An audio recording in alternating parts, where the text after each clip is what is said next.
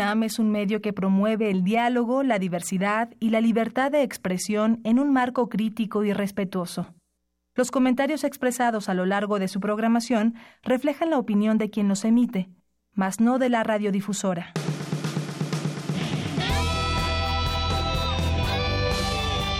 Prisma RU. Relatamos al mundo.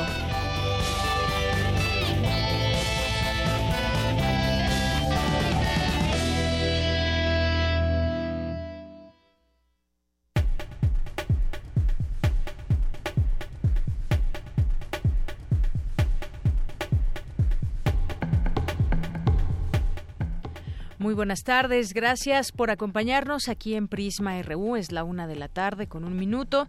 Soy Deyanira Morán y a nombre de todo el equipo le saludamos y lo invitamos a que se quede con nosotros de aquí a las tres de la tarde, donde le estaremos relatando al mundo desde la universidad distintos temas, distintos temas que tienen que ver con nuestro entorno, desde el ámbito universitario, nacional e internacional también. Hace unos momentos, pues mucha información que está surgiendo allá en España, finalmente que se declara la independencia o no allá en Cataluña.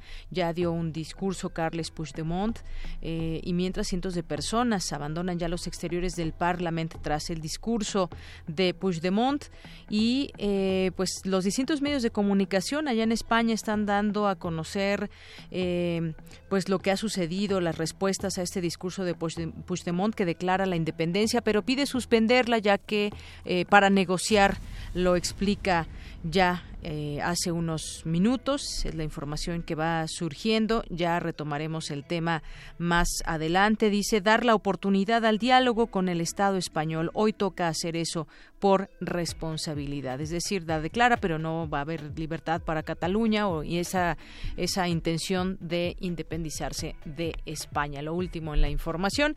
Y bueno, aquí le estaremos platicando también algunos temas que surgen justamente de nuestra UNAM. Se sigue discutiendo pues lo que tiene que ver con, el, con los sismos, con los registrados y sobre todo lo que viene para la Ciudad de México, que no cuenta con un código de construcción y registro sísmico.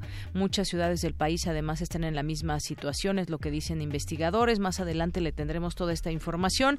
Platicaremos también de, pues ahora que de pronto dentro de una reforma como fue la educativa, se trata de pues de que los maestros estén al día y que se les evalúe y demás. Bueno, pues ahora una, una agrupación, borde político, una asociación civil apartidista, eh, pues hace un examen a los senadores. Vamos a platicar eh, con Rodrigo Ramírez más adelante para ver, pues, de qué manera los evaluaron y por qué solamente 12 pasaron, algunos de panzazo, en este tema para ser legisladores. ¿Qué se requiere y cómo es que se les evalúa? ¿Qué se toma en cuenta para esta evaluación? También estaremos eh, platicando hoy, bueno, hoy son varias, varias eh, nuestras secciones que tenemos para el día de hoy. Tenemos la mesa de análisis, que en esta ocasión será con académicos, em, que será con expertos en medios de comunicación. Platicaremos de los retos del Instituto Federal de Telecomunicaciones. Eh, quedan ahí algunos pendientes. Y además, en esta ya reelección de Gabriel Contreras. También estaremos en nuestro perfil humano con la doctora Susana Charretón. Ella es investigadora del Instituto de Biotecnología de la UNAM. Interesante plática que sostuvimos con ella. Y por los caminos del Puma, hoy también nuestra compañera Cristina Godínez nos presenta esta sección de todos los martes. Y también hablaremos de cultura. Eh, Yves Klein, que se presenta ya esta exposición en el MUAC. Ya aquí lo hemos invitado, pero vamos a entrar de lleno a las, a las entrañas de esta exposición. Más adelante Amanda del MAC nos tendrá toda la información. Estaremos platicando con ella también, como todos los martes, en esta eh, colaboración que tiene con nosotros, Amanda de la Garza, curadora adjunta del MUAC. Bueno, pues nos vamos a nuestro resumen de hoy. Relatamos al mundo. Relatamos al mundo.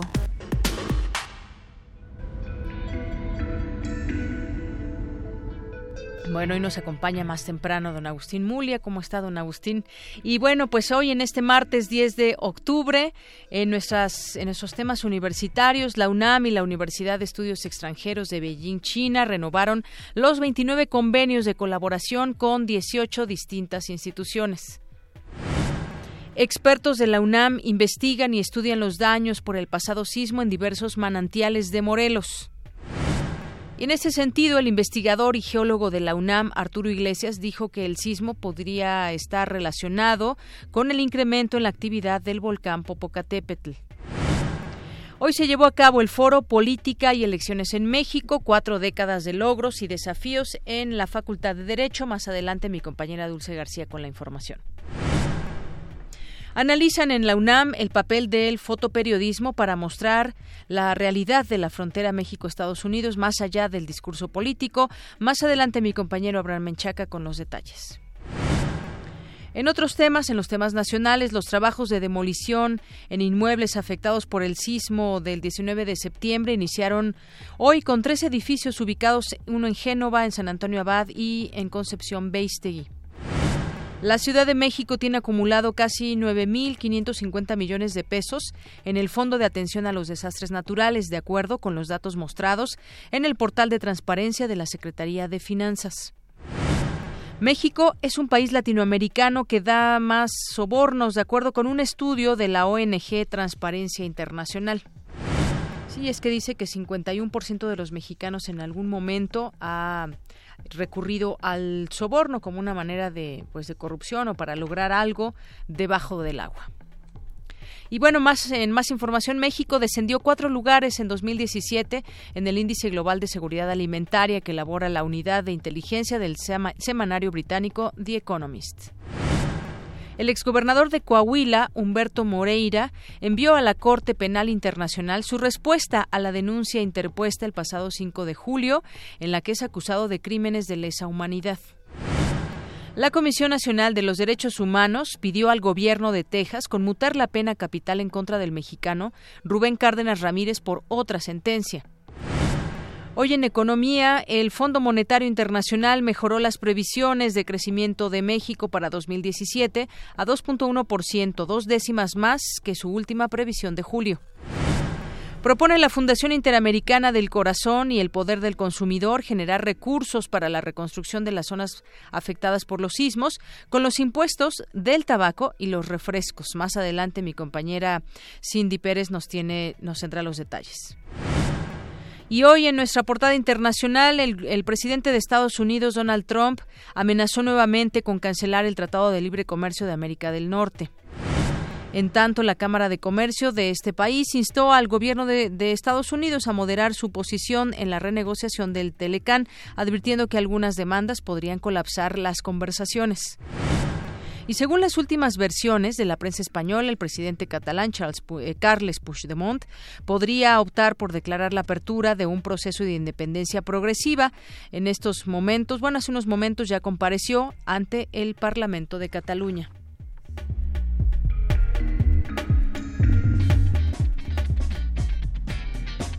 Hoy en la UNAM, ¿qué hacer y a dónde ir? ¿Qué tal amigos? Para este martes 10 de octubre les recomendamos asistir a la conferencia El privilegio de imprimir en latín, Nueva España, siglo XVIII, que se llevará a cabo en la sala de juntas del Centro de Estudios Clásicos del Instituto de Investigaciones Filológicas, a las 17 horas. Hoy comienza el ciclo de conferencias Viajes y Cartografía, representaciones del mar y de las navegaciones de la Edad Moderna, que coordina Guadalupe Pinzón Ríos. Asiste a partir de las 17 horas al Instituto de Investigaciones Históricas. En la Facultad de Derecho, el doctor Carlos Correa Rojo presentará su libro El Notariado en México, de la escribanía a la notaría, a las 17 horas en el auditorio Dr. Eduardo García.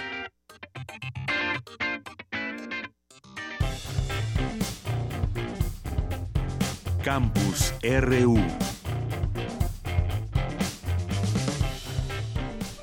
La una de la tarde con diez minutos y vámonos a nuestro campus universitario. Vamos a platicar, a seguir platicando de esos temas del sismo, pero pues ya más allá de todo el análisis de cómo solucionar muchas cosas, hay muchos edificios que quizás no van a ser demolidos, muchos sí, ya se dio por ahí alguna cantidad, algunos dicen que puedan ser más, pero pues muchos necesitan cirugía mayor. ¿Cómo eh, pues juntar todo ese dinero, que no es cosa fácil? Bueno, pues propone la Fundación Interamericana del Corazón y del Poder del Consumidor que con base en los ingresos de los impuestos al tabaco y refrescos se generen recursos para la reconstrucción por el tema de los sismos. Cindy Pérez Ramírez nos tiene la información. Cindy. Deyanira, muy buenas tardes a ti y al auditorio. Ante la emergencia que provocaron los sismos del 7 y del 19 de septiembre y cuyos costos estimados ascienden a 45 mil millones de pesos, muy por encima de los 9 mil millones del Fonden, organizaciones de la sociedad civil eh, dedicadas a la lucha por la salud proponen aplicar impuestos al tabaco y bebidas azucaradas y así recaudar fondos para la reconstrucción de las zonas afectadas. Eric Antonio Ochoa, director de políticas en salud pública, de la Fundación Interamericana del Corazón México, señaló que el aumento de 25 pesos por cajetilla sería una medida costo efectiva para reducir costos en salud y obtener ingresos extras. El precio promedio ahorita es de 52 pesos. La marca más vendida como eh, industria domina aproximadamente el 75% del mercado, que es Philip Morris. Y lo que estamos buscando es que aumente, ¿no? de esos 52, 25 pesos más. Con ese incremento, nosotros estimamos que habría una reducción de la recaudación, una, una reducción, perdón, del consumo del 30%. Estos 10 mil millones de pesos adicionales que se podrían obtener por ajustar esta, esta tasa de impuesto específico pues ayudarían también a reducir el déficit. Por su parte, Alejandro Calvillo, director del Poder del Consumidor, dijo que al problema que representa la diabetes y la obesidad se sumaron los terremotos. En el caso de las bebidas azucaradas, saben ustedes que la recomendación es de 20%, que serían 2 pesos por litro, porque lo más fácil para el gobierno mexicano es decir, venga, pedimos otro préstamo. Vean ustedes el aumento de la deuda externa en 7 años ¿sí? Es un aumento del 142% más o menos. La estimación que hacemos a la baja, en el caso de, de las bebidas azucaradas, es de alrededor de 16 mil millones de, pesos. De Yanira, durante la conferencia de prensa también recordaron que en 1985 el gobierno del entonces presidente Miguel de la Madrid estableció un impuesto al tabaco y a las bebidas alcohólicas para obtener recursos. La propuesta será presentada el día de mañana en audiencia pública con los diputados de la Comisión de Hacienda y Crédito Público. Seguiremos pendiente de la información de Yanira. Muy buenas tardes. Cindy, muchas gracias. Pues ahí está esta propuesta que hace la Fundación Interamericana del, Corazón y el Poder del Consumidor, estos impuestos que puedan generarse del tabaco y los refrescos que también vayan para la reconstrucción. Mañana será eh, se hará la propuesta formal ante legisladores y como dice Cindy, vamos a estar muy atentos de esto. Vamos con mi compañero Jorge Díaz. La Ciudad de México no cuenta con un código de construcción y registro sísmico y muchas ciudades del país también están en esta misma situación. Cuéntanos, Jorge, muy buenas tardes. Yanira, ¿cómo estás? Buenas tardes. Y bueno, después de los hechos registrados del 7 y 19 de septiembre, han salido eh, a reducir muchas situaciones anómalas, muchos errores que tenemos no solamente en la Ciudad de México, sino en ciudades grandes de las catalogadas como grandes en todo el país. Dentro de los diálogos con la comunidad que se llama Desastres más allá de la respuesta. El día de hoy participaron eh, Hugo Delgado Granados, director del Instituto de Geofísica, quien alertó sobre la existencia de grupos dedicados a la geotecnia. Hay mucha información, ha surgido mucha información durante todos estos años, pero que no se ha podido eh, traducir, vamos, en hechos que no se ha podido traducir hacia la comunidad. Vamos a escuchar parte de lo que dijo el director del Instituto de Geofísica de la UNAM. Hoy en día uno de los problemas más importantes que se están preguntando arquitectos e ingenieros civiles es cómo recomendar o qué recomendarle a la gente para la reconstrucción, ya que las zonas eh, más afectadas en Xochimilco, Tláhuac, etcétera, en el, en el oriente de la ciudad, el, la, la región está sumamente afectada y por esa razón es muy importante saber recomendar cómo reconstruir. Las construcciones en el estilo tradicional no pueden ser llevadas a cabo de la misma manera. Esto es eh, que pues está privilegiando la construcción de las viviendas o lo que se lo que quedó eh, colapsado, pero con la misma técnica. Eso es así nunca vamos a avanzar, dice Hugo Delgado Granados. Por su parte, Xioli Pérez Campos, jefa del Servicio Sismológico Nacional, dijo que, bueno, hay mitos y rumores sobre los sismos. Ya sabemos que si los que si los sismos son predecibles, que si no, pero no se le hace caso a los científicos. Hay una difusión rezagada de toda la información que tienen los científicos que se dedican a este tema. Sin embargo, habló de que hay que bajar al nivel de la población todo este estos términos eh, técnicos que se utilizan cuando se describe o se da a conocer las consecuencias, dónde se originó un sismo, que si a 57 kilómetros de profundidad, y pues eh, la directora del, eh, del Servicio Sismológico Nacional de la UNAM se refirió de esta forma. Escuchemos. Si aquí nosotros estamos generando eh, la información que, lleva al público a conocer qué es lo que está pasando en términos de sismicidad, pues también debemos ser generadores de esa comunicación y de esa, de esa em, fomento en la cultura sísmica de nuestra sociedad. Entonces es un reto muy grande y vamos a empezar a atacarlo, pero sí producir el material no es, no es rápido y menos con los recursos que tenemos.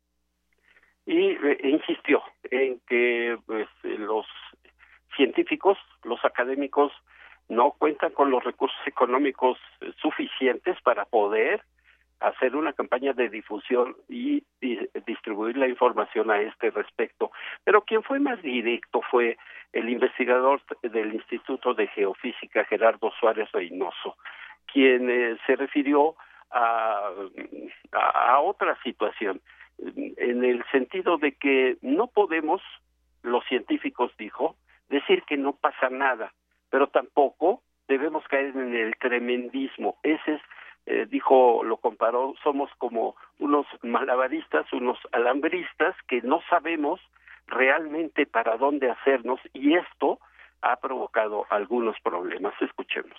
Y esta es la parte difícil de que como sismólogos somos como alambristas, ¿no? Este, de un lado no podemos caer en decir no se preocupen, no pasa nada, ya pasó lo peor, vinieron dos grandes temblores, hay que esperar otros treinta y tantos años. No podemos decirlo. Y por otro lado no podemos caer en el tremendismo, del otro lado de decir que hay posibilidades de que venga un gran temblor y que es altamente posible. Yo creo que simplemente hay que aceptar que los sismos son como la lluvia. En este país llueve y lloverá siempre. Vivimos en una zona sísmica y habrá sismos siempre.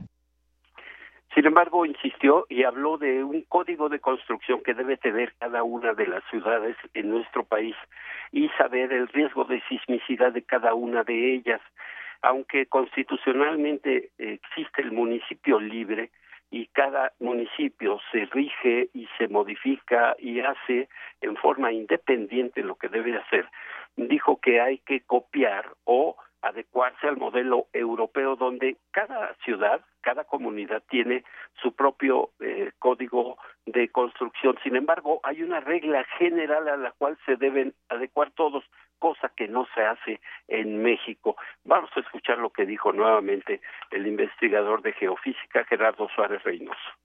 Y yo creo que esa debe ser nuestra aspiración, que no nos conformemos, que nos digan, bueno, pero hoy colapsaron solo 34. No, hombre, acuérdense, en 85, uff, fueron una bola, ¿no? Fueron, fueron cerca de 1.500, 2.000 edificios, que además representaban una pequeña fracción de todos los edificios construidos. No, yo creo que como sociedad debemos aspirar a que no existan colapsos, punto.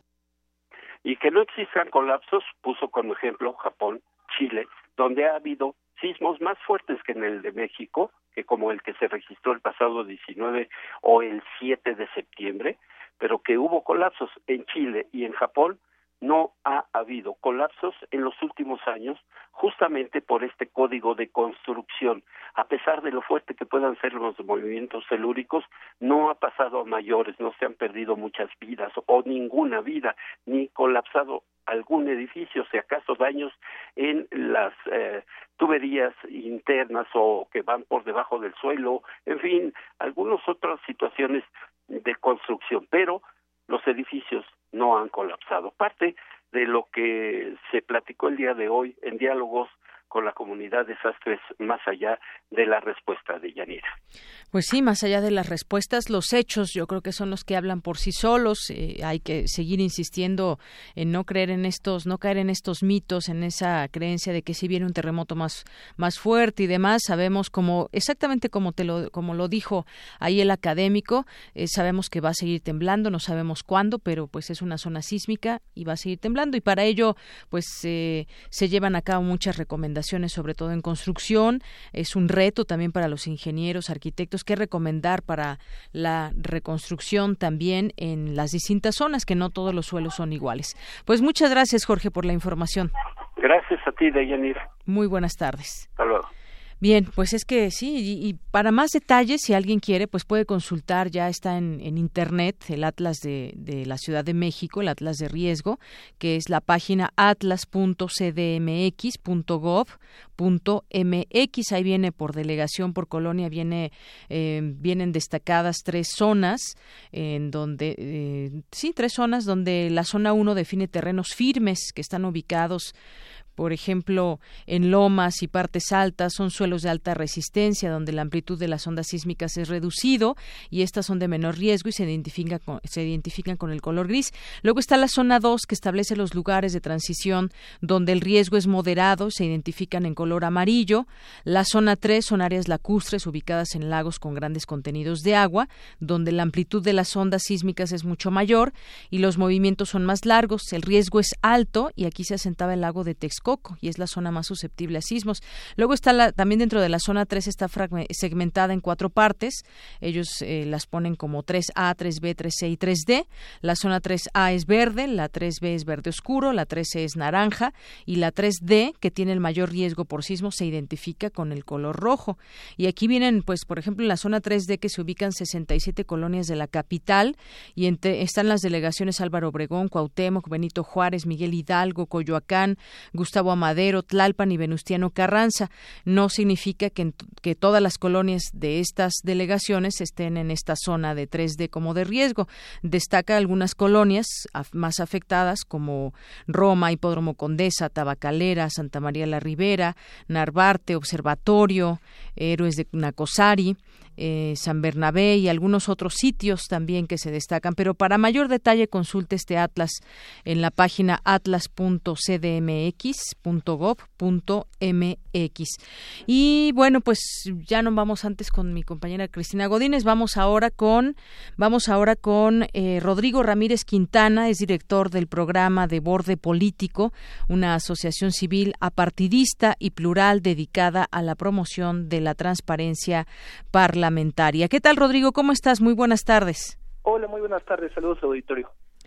Bien, eh, Rodrigo, pues platicar contigo sobre este tema que tiene que ver con los, eh, pues cómo se evalúa a los senadores, cómo se les evalúa, eh, cómo salen en esta evaluación, porque sin duda es algo que, pues de alguna manera nos preocupa saber quiénes, en quiénes están depositadas las confianzas de muchas personas o cómo es que hacen su trabajo estos legisladores. Cuéntanos un poco cómo es que se acercaron, cómo es que, que se acerca a borde político a al Senado de la República y cómo es que llevan a cabo estos exámenes o estas pruebas o cómo se les evaluó.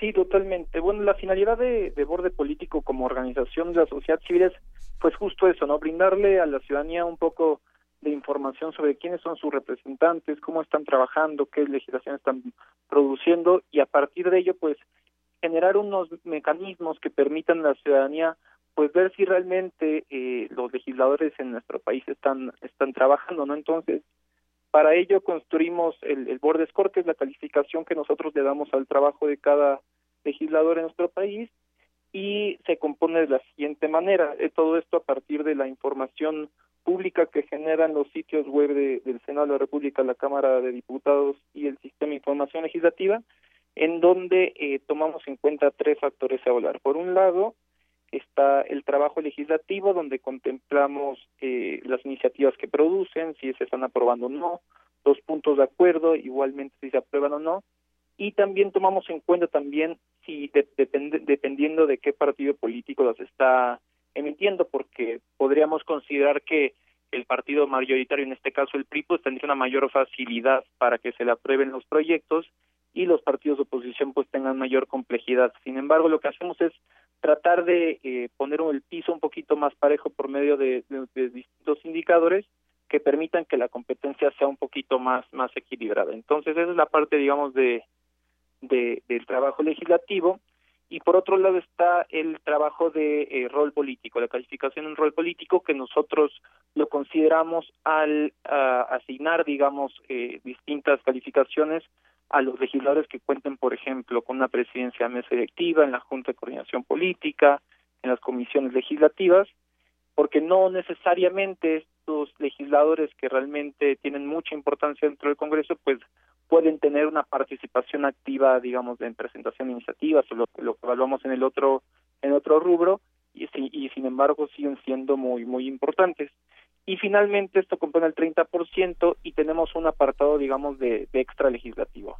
Este extra legislativo se compone de, de, tres partes, en donde la primera es a partir de su, su medición, digamos, en redes sociales, a partir de una herramienta que se llama Cloud, que involucra una calificación de Twitter, Instagram, YouTube, Facebook, y este eso lo, tomamos en cuenta. También sus las notas en las que están eh, mencionados los legisladores eh, en Google, principalmente en medios digitales, pues nosotros también hacemos una valoración de cuántas veces nos están mencionando y finalmente si cuentan con su declaración 3 de 3. Esto es importante porque de cara, digamos, a la a la ciudadanía eh, consideramos que es un rubro importante analizar y así se compone este este esta calificación y lo que queremos es generar que esto es un ejercicio permanente digamos ayer se presentó este este estos datos pero decir a la ciudadanía y a los mismos legisladores que esto no se queda aquí sino que semana semana conforme vaya avanzando la la,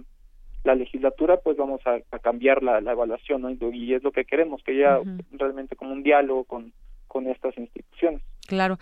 Y, Rodrigo, por ejemplo, hablabas de estas iniciativas que muchos no han, presentado, por lo menos 15, según revelan estos datos, 15 senadores no han presentado una sola iniciativa propia en lo que va de esta legislatura, la número 63.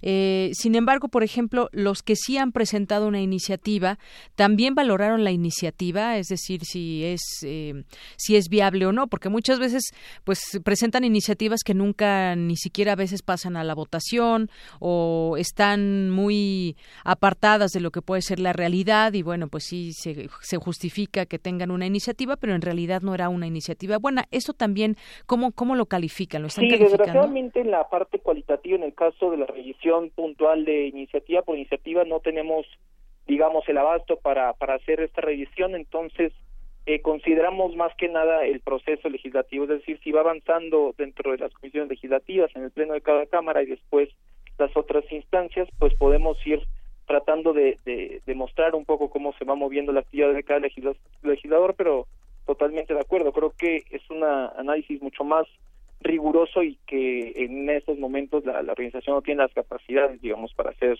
una revisión puntual sobre eh, sobre los impactos, digamos, este de cada proyecto legislativo. Así es, y bueno, también se toman en cuenta otras otras cuestiones, la, la productividad, la eficiencia, la asistencia, las propias votaciones, el rol político, eh, también todo esto que se hace desde el Senado. Quizás no es solamente presentar iniciativas, sino también es un trabajo en conjunto, ya sea con sus partidos o de manera individual los, los legisladores, porque pues algunos ya van siendo o, ya van tomando este cariz como independiente. De cualquier manera debe haber o, o hay una cierta ciertos eh, requisitos, ciertos requisitos para que puedan también ser bien valorados. Muchas veces se ha visto que pues está prácticamente vacía la Cámara de Diputados o de Senadores y también qué pasa con la asistencia. Sabemos que muchos legisladores pues representan a, sus estados, tienen que estar viajando, pero también son elementos que se deben de tomar en cuenta. Sí, totalmente. Eso es una información eh, fundamental, digamos, para para analizar si están cumpliendo las obligaciones los los legisladores y, y creo que sí la, la parte de diálogo de negociación con las propias fuerzas políticas con las distintas fuerzas políticas creo que tiene que, que ser una tarea habitual de cada uno de nuestros legisladores porque están ahí representando a, la nación ¿no? y que afortunadamente eh, se deben de, de encontrar estos canales para para seguir este buscando que sus iniciativas trasciendan y que no se queden únicamente en números que al final de cuentas creo que poco benefician a, la institución este, representativa. Entonces, en este caso sí, este es una parte fundamental la cuestión de asistencia, votaciones y nosotros trabajamos todo con la información oficial que generan las mismas instancias. Así es. Y bueno, pues eh, finalmente sabemos que, que, se compone de distintas comisiones, el propio Senado, y hay iniciativas que tienen que ver con salud, que tienen que ver con educación, con justicia, con gobernación, eh, Hacienda y Crédito Público, por ejemplo, eh, puntos constitucionales, distintas cosas que, que, están ahí, eh, pues tratando de ver qué es lo mejor para, para ese país en distintas materia, en distintas materias, pesca y agricultura, por ejemplo, también. Y entonces, bueno, quizás en una en un segundo momento, en una segunda etapa, podría analizarse también más a detalle, como nos dices, pues qué es lo que se plantea eh, durante una legislatura de seis años en temas de educación, de salud y, verlo también en su conjunto, también como como senadores en, en lo individual, por supuesto, pero en conjunto, qué se hizo, por ejemplo, en seis años en materia educativa, cómo, cuál es el, el sentir que se tiene a nivel de Senado y que incide obviamente a nivel federal en algunos temas. Sí, totalmente de acuerdo. Nosotros, de hecho, en eh, un momento planteamos para, para próximos ejercicios hacer esta revisión temática, digamos, con organizaciones expertas en los temas. Es decir, nosotros no podríamos o no tendríamos la capacidad para analizar una iniciativa, por ejemplo, en, en temas de salud, porque tal vez no somos expertos en el tema, pero justamente a partir de buscar organizaciones que tengan interés y experiencia en dichas temáticas, podríamos eh, contar con una evaluación mucho más sólida, ¿no? Y creo que esto es algo que, que, siempre repetimos, ¿no? La, la evaluación de, de borde político no, no, está acabada, es siempre será perfectible y que eh, entre más datos tengamos, pues mejor y con más sustancia, con más sustancia será. Así es, y, qué mejor también desde la academia, ¿no? Por ejemplo, desde, desde la UNAM, me imagino, pues con tantos eh, académicos, especialistas, investigadores, se pueden analizar bien esos temas y, y, bueno, pues quizás en otro, en otra, en otra, en otro momento podríamos platicar ya de esto al análisis. Pero por lo pronto, Rodrigo, muchas gracias por platicarnos cómo se evalúa a los, a los senadores y pues estas, digamos que no, no, no tan bien, no salieron nada bien librados en este. Sí, bueno, este y, como te mencioné, bueno, gracias por la oportunidad y, creo que eso es un esfuerzo permanente y que creo que pues lo que justo buscamos es permear este diálogo entre ciudadanos y legisladores y que juntos podamos construir otro poder legislativo más fortalecido que a final de cuentas es lo que se busca con estas evaluaciones. Muy bien, en borde político se pueden ya consultar estos resultados. Sí, se pueden consultar los resultados en app.bordepolitico.com, ahí están los resultados. Muy bien, pues muchas gracias, Rodrigo. Muchas gracias, hasta luego. Muy buenas tardes, Rodrigo Ramírez Quintana, director de programa de Borde Político, Asociación Civil Apartidista y Plural dedicada a la promoción de la transparencia parlamentaria. Prisma RU. Relatamos al mundo. Porque tu opinión es importante, síguenos en nuestras redes sociales, en Facebook como Prisma RU y en Twitter como arroba PrismaRU. Bien, pues vamos ahora con eh, el perfil humano de este día, de este día martes. Platicamos con la doctora Susana Charretón. Ella es investigadora del Instituto de Biotecnología de la UNAM y bueno, pues le presentamos la siguiente conversación. Antes una semblanza con nuestra compañera Tamara Quirós. Perfil RU.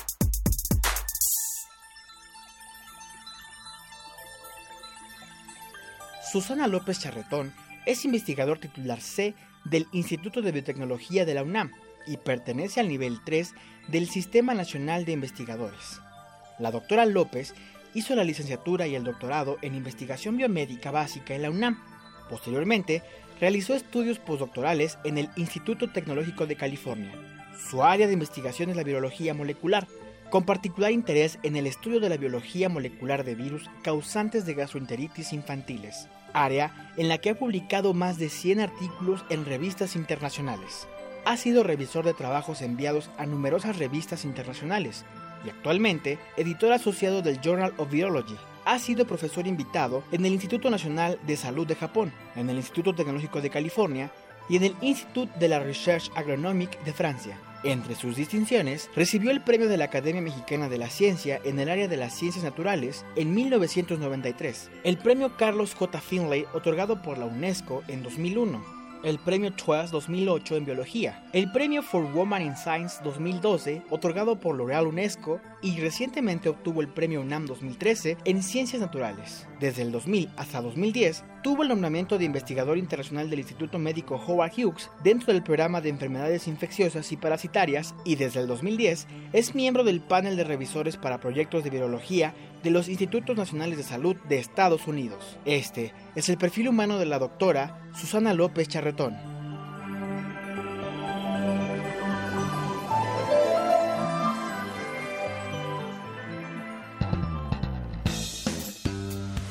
Bien, nos encontramos en este momento con la doctora Susana López Charretón aquí en nuestras instalaciones de Radio UNAM.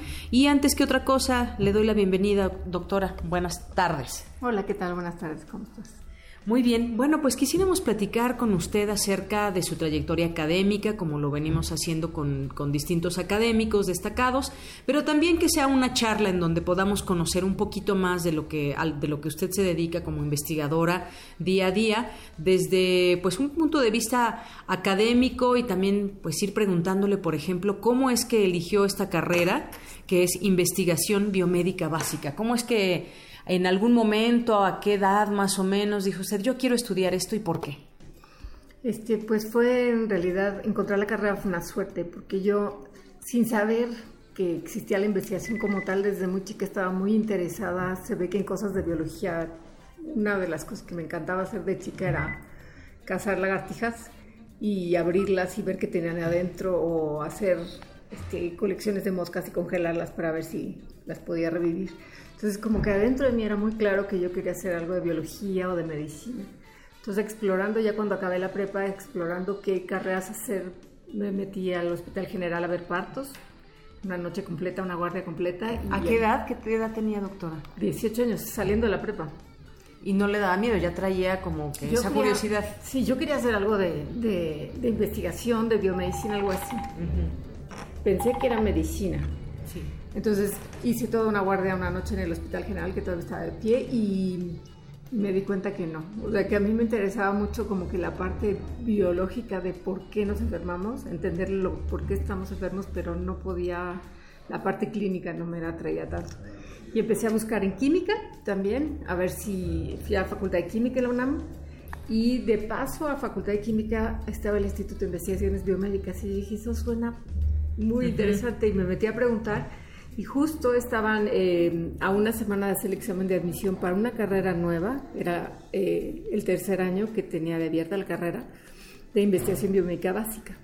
Y eh, la idea de esa carrera, que era muy nueva entonces, era poner a un grupo de, de jóvenes a hacer investigación desde acabando la prepa. Normalmente una carrera de investigación se hace una carrera profesional como medicina o química o biología, y después empieza maestría y doctorado en investigación. Y los investigadores que fundaron esta carrera en la UNAM decidieron que se perdía mucho tiempo, que tenían que poner a jóvenes a hacer investigación desde el principio.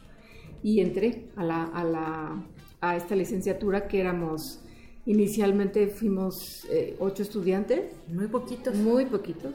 ¿Y dónde, físicamente, dónde se ubica? En el Instituto de Investigaciones ah, Biomédicas. Ahora ya hay más sedes pero entonces eran generaciones muy chiquitas porque era muy experimental y querían darnos un trato muy, o sea, tenernos muy bien controlados y dirigidos, ¿no?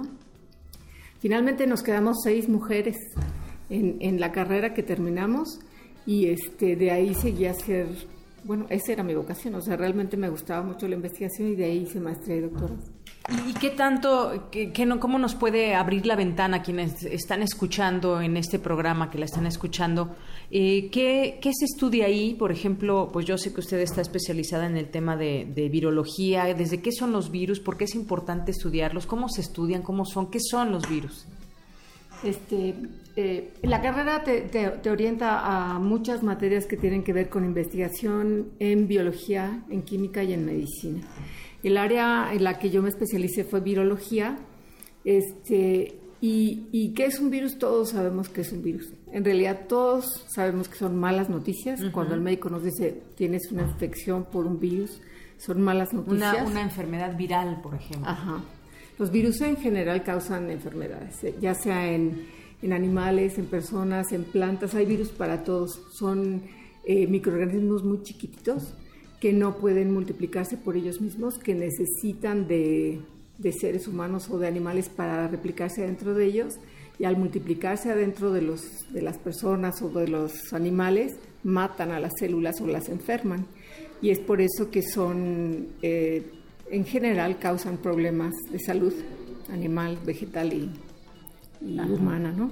Y, por ejemplo, ¿cómo se dividen los virus? Por ejemplo, eh, virus emergentes, que son los nuevos virus, ¿por qué tantos o cómo van cambiando, así como muchas cosas van mutando y demás? ¿Qué pasa con los virus?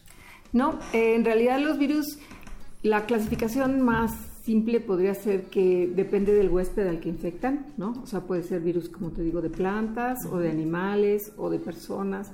Hay virus para bacterias, hay virus para todo ser viviente.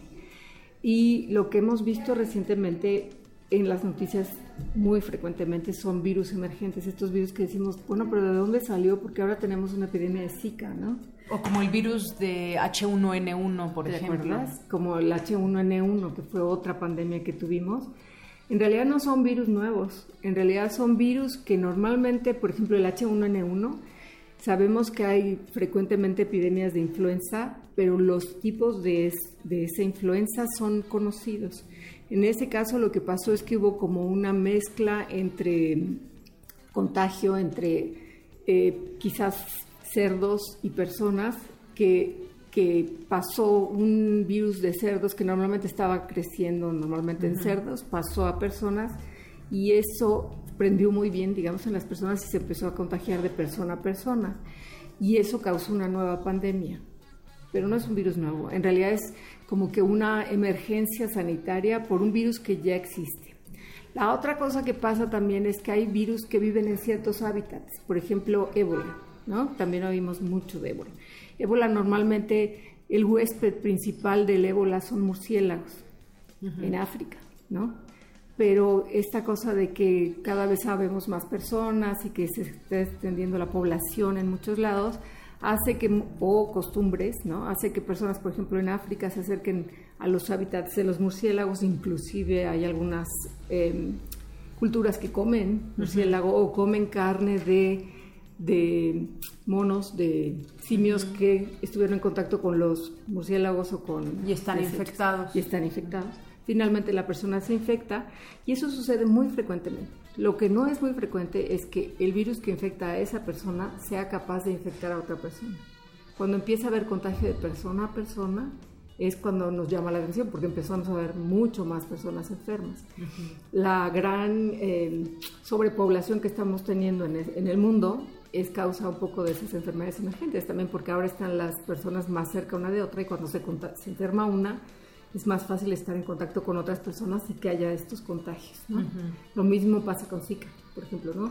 Zika normalmente estaba en África, es un virus que normalmente crece en moscos y los moscos pican monos, changos, y ese es el ciclo selvático.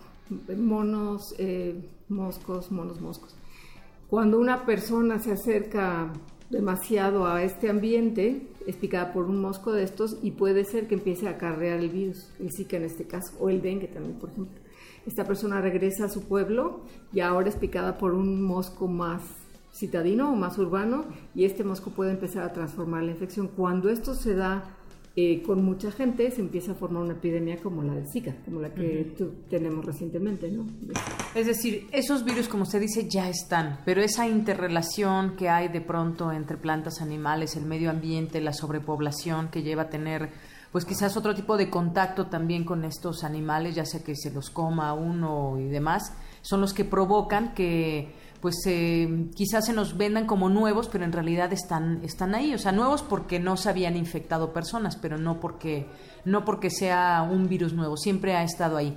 Y doctora, yo quisiera eh, preguntarle, eh, de pronto ahora pues mm, usamos mucho que el gel antibacterial y demás para matar virus y bacterias y demás. ¿Qué tanto, o, por ejemplo, usted cómo se cuida de los virus o cómo, cómo podemos cuidarnos de los virus?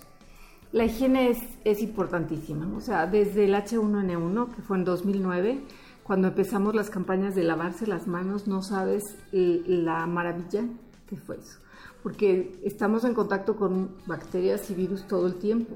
Y el problema es que si no nos lavamos las manos acarreamos ese tipo de, microorganismos y nos los podemos, por tocarnos la cara o los ojos, podemos contagiarnos. Igual si estamos cerca de una persona que tiene gripa, la persona misma, si tú no la tocas no te contagia, pero eh, tocar a esta persona sus manos que están contaminadas te contagias. Entonces lavarse las manos es esencial, ¿no? Te proteges de muchísimas cosas. Eso por un lado. La otra es que ahorita tenemos muchísimas infecciones y vamos a tener más, desafortunadamente, por el clima que estamos teniendo ahorita, moscos. Y los moscos transmiten muchas enfermedades. Hemos oído de dengue, de chikungunya, de zika, fiebre amarilla en África. Y todas esas son transmitidas por mosquitos. Entonces, otra manera de cuidarse también muy importante es eh, cuidarse los mosquitos, usar repelente, manga larga y tratar de evitar eh, que se críen los mosquitos en estos charquitos de agua que ya sabemos. Bueno, pues es parte de lo que podemos en esta ocasión platicar con usted. Si le parece bien, hasta aquí dejamos esta conversación en su primera parte, para después seguir platicando también de lo, eh, cuestiones en las que usted se ha especializado, como la virología molecular, interés particular en el estudio de biología molecular de virus causantes de gastroenteritis infantiles y algunas otras cosas, porque también usted se fue a estudiar... Eh, eh, tiene estudios postdoctorales en, en, Estados Unidos, en California, que nos platique un poco más también de todo ello. Pero esto en una segunda conversación. Por lo pronto, doctora Susana López Charretón, muchas gracias por estar aquí en Radio UNAM. Gracias a ti. Prisma RU. Relatamos al mundo. Pues sí, seguimos relatando al mundo porque la Escuela Nacional de Estudios Superiores Unidad Morelia está en Puma como cualquier dependencia de la zona metropolitana del Valle de México y me estoy refiriendo ahora, entramos a la sección de Por los Caminos del Puma a cargo de mi compañera Cristina Godínez. Adelante. Por los Caminos del Puma.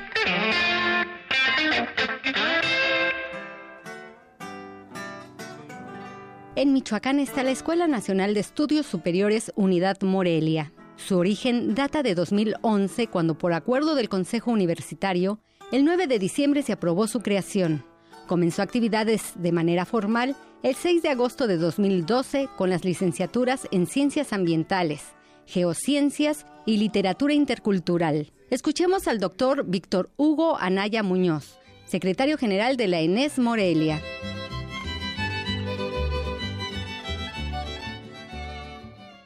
La Inés Morelia fue creada por decreto del Consejo Universitario el 9 de diciembre de 2011 ahí inicia su ciclo de vida. La idea pues es un poco anterior y deriva también de la creación de varias ENES que se han planteado, la primera de ellas siendo la ENES Unidad León. Y se plantea que un buen lugar es acá en Morelia porque ya existe un campus de investigación, había apertura para algunas licenciaturas que se podían ofrecer, en particular ciencias ambientales, que ya se ofrecía en el hoy IES antes CIECO, y bueno, como había que hacer cambios de planes y cuestiones por el estilo, pues el momento era muy propicio y además permitía pues, fortalecer la presencia de la UNAM en la zona centro-occidente del país y ofrecer una ruta más para la educación universitaria en la región, tanto la región Bajío y la región de centro-occidente, Jalisco, Guadalajara, Michoacán, Guerrero y demás.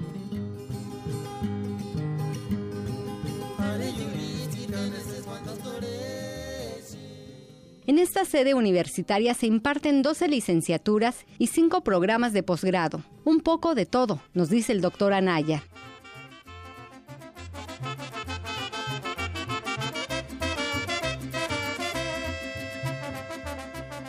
Las licenciaturas son, bueno, la más antigua es ciencias ambientales y a partir de ahí en desorden cronológico, tenemos ecología, geociencias, ciencia de materiales sustentables, tecnologías para la información en ciencias, estudios sociales y gestión local, geohistoria, historia del arte, literatura intercultural, arte y diseño, administración de archivos y gestión documental y la más nueva de todas que es música y tecnología artística. Todas estas licenciaturas están diseñadas, incluyendo ciencias ambientales, para atacar áreas emergentes del conocimiento. Todas estas son áreas que ya existen, que ya hay profesionales realizando trabajo en ello, pero son profesionales que no están específicamente entrenados en estas disciplinas o en estas áreas interdisciplinarias del conocimiento. Eso es un punto súper importante de todas las licenciaturas de la ENES Morelia. Todas son licenciaturas interdisciplinarias. Eso lo diferencia mucho del campus central de la UNAM y de cualquier otra entidad de la UNAM.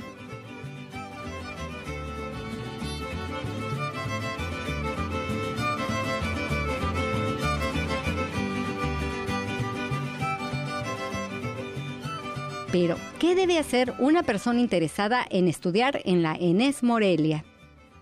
exactamente lo mismo que para cualquier otra licenciatura de la UNAM. Nosotros participamos en el examen de admisión que hace la UNAM cada año en las dos convocatorias, tal cual, igualito. Una diferencia es que si uno vive en Morelia, puede venir y no dejar sus documentos allá en Avenida del Imán, sino dejarlos aquí. También puede hacer el examen aquí en Morelia. Hay un número limitado de lugares pero también se puede hacer el examen en Morelia. Ocurre al mismo tiempo, el mismo día, todo igualito, exactamente el mismo proceso que en Ciudad de México. Las excepciones son aquellas licenciaturas que tienen el llamado ingreso indirecto, situación que también ocurre en Ciudad de México, esto no es exclusivo nuestro. Nosotros por ahora tenemos dos licenciaturas que están en esta situación. La primera es ecología, que requiere el ingreso previo a una licenciatura en el área 2 es químico biológica y de la salud, y después se hace otro pequeño examen, una entrevista, y con eso se puede pasar a la licenciatura en ecología. Y la otra es la licenciatura en música y tecnología artística, que dado el perfil de ingreso requiere de pruebas además del examen de admisión. Esas pruebas se hacen una vez al año y tienen una calendarización peculiar porque ocurren entre las dos convocatorias de la de examen de la UNAM. Entonces, para todos aquellos que estuvieran interesados en ingresar a música y tecnología artística, sería muy importante que se pusieran en contacto con el coordinador de la licenciatura para tener más información.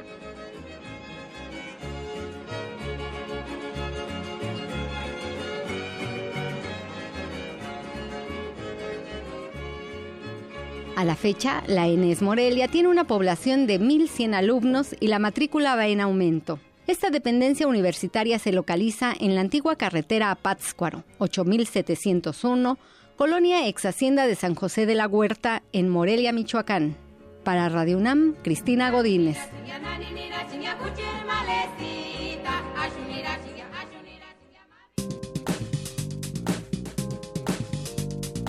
Cultura RU. Y nos vamos a Cultura con Tamara Quiros. Ahora sí, Tamara, porque hace rato había leído la semblanza Rodrigo, Rodrigo Aguilar. Te cambiaron la jugada de Yanira. cambió la jugada. Sí, sí, sí, mi voz es un poco ronca y fuerte, pero no, no es de hombre. Te saludo con mucho gusto de Yanira, también al auditorio. Les comento que este jueves 12 inicia la Feria Internacional del Libro en el Zócalo de la Ciudad de México. Un encuentro que no solo reúne una gran oferta literaria, sino también nos ofrece un abanico de actividades artísticas y culturales. Este año la FIL Zócalo, en reconocimiento a la cultura solidaria, eh, da un reconocimiento a la cultura solidaria eh, que ha experimentado la capital de México tras el sismo, el terremoto del pasado 19 de septiembre, y se arropa bajo el lema Cultura Solidaria. Para platicarnos más del programa de actividades, nos acompaña en la línea Mariana Palerm. Ella es programadora de la Feria Internacional del Libro del Zócalo. Mariana, muy buenas tardes y bienvenida. Hola, muchas gracias es un gusto conversar con ustedes. No, al contrario, el gusto es nuestro. Sabemos que, que ya andas ahí en las actividades. Estamos a pocos días del inicio de la FIL. Este año eh, nos encontramos pues con una ciudad con diferentes ánimos, ¿no? Después del terremoto. Y ustedes se unen a esta reconstrucción con una cultura de paz para seguir tejiendo esas redes, esa reconstrucción. Hay actividades previas al jueves. Mariana, platícanos más, por favor. Así es. Mira, eh, como comentabas, este, la feria este año eh, tiene el lema de cultura solidaria. Eh, esto es, respondemos, digamos, de una manera sensible a la a, a la necesidad de la ciudadanía de, de compartir sus vivencias y testimonios de lo que vivimos en días pasados. Eh, la intención de la feria, eh, al igual que ha sido en años anteriores, es hacer una pequeña pausa. Creo que el mundo está muy patas para arriba y necesitamos pequeñas pausas para reflexionar, pausas para pensar y empezar a trabajar en nuevas formas de vida. Este, digamos, empezar a buscar y reivindicar un proyecto común. Eh, por esto pensamos que una tema importante para destacar en la Feria del Libro era la cultura de paz. eh, invitamos a importantes especialistas, pensadores, proyectos que trabajan en México y en otros lugares del mundo este tema. Por ejemplo, va a estar con nosotros Ahmed Dalai, que él es de la Liga Tunecina de Derechos Humanos, eh, Premio Nobel de 2015 también nos va a acompañar Zaina Erhaim, periodista siria que está refugiada en Turquía. Ella tiene un premio muy importante, el premio eh, de periodismo valiente y ético. Vamos a tener también y streaming a Johan Galtung. Él es pionero de los estudios sobre la paz y tiene el, el Nobel alternativo de 1987 va a estar, eh, tenemos, eh, este tema se ha abordado de, desde distintos puntos. O sea, también nos va a acompañar el artista gráfico mexicano que trabaja el tema de paz en Estados Unidos, Rafael López, y la escritora cubana Legna Rodríguez Iglesias, además del eh, escritor keniano que vive exiliado en Estados Unidos y también es, este, ha, estado, ha sido candidato al Nobel, Yuji Wationgo. Este, dentro de este tema de la cultura de paz, me gustaría también destacar dos encuentros de periodismo. Así es. Hemos, eh, la situación que viven los periodistas en México, al igual que en otros países, este, es de una violencia terrible. Entonces, hemos organizado un encuentro de periodismo por una cultura de paz, además de un encuentro, otro encuentro de periodismo que lleva el lema de no están solos. Además de la violencia que viven los periodistas, también quisiera mm, recalcar la violencia que viven las mujeres en nuestro país. Entonces, pensando en esto, hemos armado algunas actividades, algunas charlas. Por ejemplo, vamos a tener una charla eh, sobre los feminicidios en México con Sabina Berman, otra charla de políticas de la amistad desde lo femenino con Mónica Nepote y Sara Uribe, entre otras actividades que tienen que ver con esto. Justo, justo eso. Eh, esta, esta reflexión que nos lleva con la colaboración, como bien lo mencionas, desde, desde diferentes diferentes aristas, eh, con periodistas, reporteros, con, con esas mesas de reflexión en torno al acoso que sufre el gremio periodístico, ya lo mencionas también, la violencia hacia las mujeres. Y bueno, Además de que Chile es el país invitado, eh, hay, hay, un buen abanico de opciones, ¿no? Y en este encuentro también se unen dos sedes, que es el Centro Cultural de España y el Centro Cultural Tule. Así es, el Centro Cultural del Rule albergará el, el, encuentro de, de, periodismo este, de paz que inicia el día de hoy. Hoy a las 4 de la tarde. Así es, sí. Y como decías, las invitadas de este año son las letras de las letras chilenas, lo cual nos, nos tiene muy contentos. Tenemos la presencia de autores este que, ya son consolidados y también de la nueva escena. Y nos van a acompañar Diamela El Pit, Carmen Berenguer, Malúa Urriola, Lina Maruane, Cintia Rimsky, Elicura, Pedro Cayuqueo, Richard Sandoval, eh, Boris Cuercia, entre otros. Vamos a tener homenajes a Violeta Parra, a Roberto Bolaño, a Pedro Lemebel. Eh, la programación de la feria es muy grande. Tenemos, bueno, eh, más de 1.400 actividades que van a estar repartidas en 10 foros. este, la programación completa ya la pueden consultar en el micrositio de la feria que está ligado a la página de la Secretaría de Cultura de la Ciudad de México. Muy bien, y bueno, también eh, lanzan un premio de novela gráfica de no ficción en homenaje al gran Eduardo del Río, mejor conocido como Ríos. Así es, Eh, junto con Random House, este, la Secretaría de Cultura lanza este premio. el, lanzamiento se va a hacer en la feria. Eh, ayer comentaba Ricardo Cayuela en la conferencia de prensa de este género que creó Rius. Este, el premio será exactamente de, libro ilustrado de no ficción y se lanzará en el marco de la feria. Mariana, ¿qué más podemos pedir? Tenemos libros, tenemos música también, fusión de música, esa fusión de culturas entre la chilena, la mexicana, se une también España. Bueno, tenemos una cita entonces del 12 al 22 de octubre en el Zócalo de la Ciudad de México y también vamos a compartir las actividades que se están realizando previo a esta inauguración. Muchísimas gracias.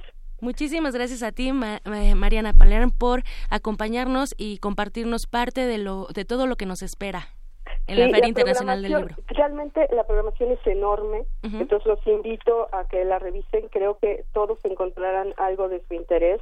Tendremos la presencia de editoriales independientes chilenas, de editoriales independientes de España. De revistas también, de revistas, independientes. exacto. Vendrán dos autoras muy importantes, este, alemana y, y austriaca, que son éxitos de ventas en sus respectivos países. habrá novedades editoriales de los países nórdicos. O sea, creo que habrá algo para, para todo el público algo para que nos lleve a reflexionar y también para, para la mente ocuparla en otras cosas también, ¿no, Mariana?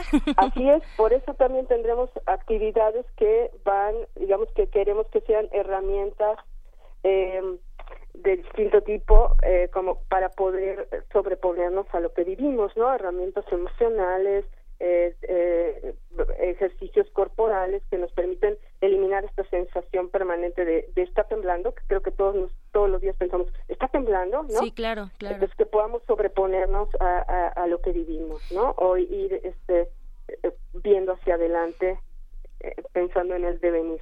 Así es, y bueno, con este también, eh, este país invitado, Chile, que no está exento, ¿no? De estos terremotos que constantemente están con sismos también. Entonces, creo que todo eh, embona perfectamente para llevarnos a hacer cosas diferentes y seguir tejiendo esas redes.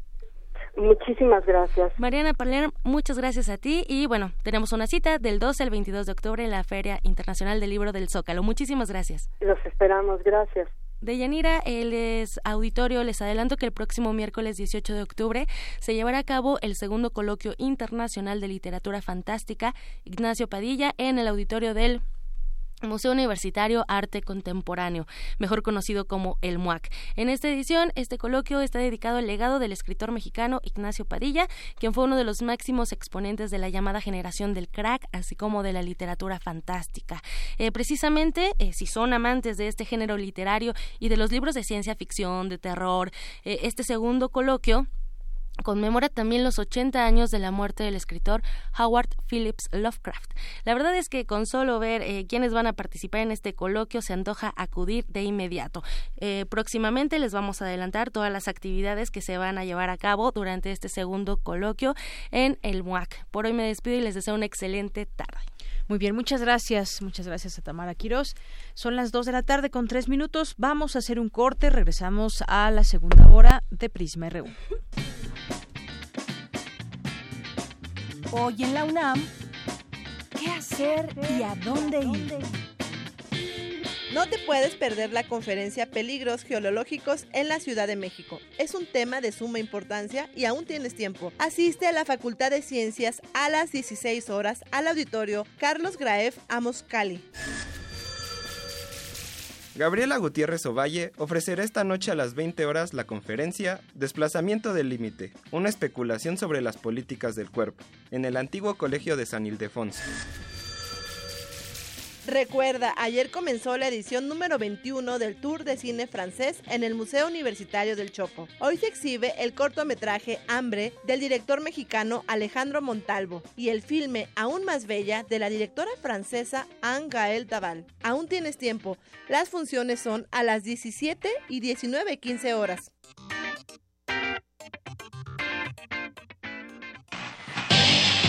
Flash informativo, porque usted lo pidió. Primer movimiento, se asoma la pantalla. Luisa Iglesias, Juana Inés de Esa, Miguel Ángel Quemain y todo el equipo no prometen estar peinados, pero sí bien dispuestos. A nuestra programación habitual de 7 a 10 de la mañana por radio, se suma la señal de TV UNAM de 8 a 10. Primer movimiento. Despeinado, pero haciendo comunidad. El Instituto Nacional Electoral implementa un plan de contingencia que facilita a la ciudadanía la reposición de su credencial para votar. En caso de que tu localidad haya sido declarada zona de emergencia, podrás realizar el trámite sin presentar ningún documento. Acude a un módulo e identifícate con tu huella digital. Tu credencial saldrá con los mismos datos que tenía y podrás recogerla en cinco días hábiles. Para mayor información, llama a Inetel o visita INE.mx. Instituto Nacional Electoral. INE. El Museo Nacional de Arte exhibe la muestra Gliptoteca, de la piedra al barro, escultura mexicana, siglos XIX y XX, que reúne más de 70 esculturas en yeso, mármol, bronce, terracota, barro, piedra y madera, además de trabajo sobre papel sobre la escultura, como dibujos, litografías y grabados. La exposición Gliptoteca, de la piedra al barro, escultura mexicana, siglos XIX y XX, se puede visitar en el Museo Nacional de Arte, calle Tacuba número 8, en el Centro Histórico de la Ciudad de México. Hay más microbios en tu cuerpo que estrellas en la Vía Láctea. Conócelos en la exposición Un Mundo Dentro de Ti. Del 19 de agosto al 30 de diciembre en Universum, Museo de las Ciencias. Divulgación de la Ciencia de la UNAM y Danone te invitan. www.universum.unam.mx Igualdad, desigualdad y democracia. El triángulo lleno en donde el quehacer político debe ponerse a prueba en cuestión social, hoy dominada por la incertidumbre. El Programa Universitario de Estudios del Desarrollo presenta Décimo Diálogo Nacional por un México Social. Democracia, Estado e Igualdad. Las perspectivas. Participan Dr. Rolando Cordera, Maestro Eduardo Vega, la doctora Verónica Villarespe, entre otros. 18 y 19 de octubre en el Auditorio Narciso Basols de la Facultad de Economía. Entrada libre. Radio UNAM. Experiencia sonora. Relatamos al mundo. Relatamos al mundo. Mañana en la UNAM, ¿qué hacer y a dónde ir? Mañana en el Centro de Ciencias de la Complejidad se llevará a cabo la conferencia El reto de la obesidad con el doctor Christopher Stephens del Instituto de Ciencias Nucleares a las 11 horas en el auditorio C3. En el Instituto de Investigaciones sobre la Universidad y la Educación se llevará a cabo la conferencia La Educación Superior en Brasil y México, Políticas de Equidad e Igualdad de Oportunidades para el Desarrollo Humano, con la intervención de la doctora Mónica Aparecida da Rocha Silva de la Universidad de Toantín. No te puedes perder la presentación del libro Aproximaciones a la Diversidad Cultural en el Centro de Investigaciones sobre América Latina y el Caribe a las 17 horas en el auditorio Leopoldo Sea.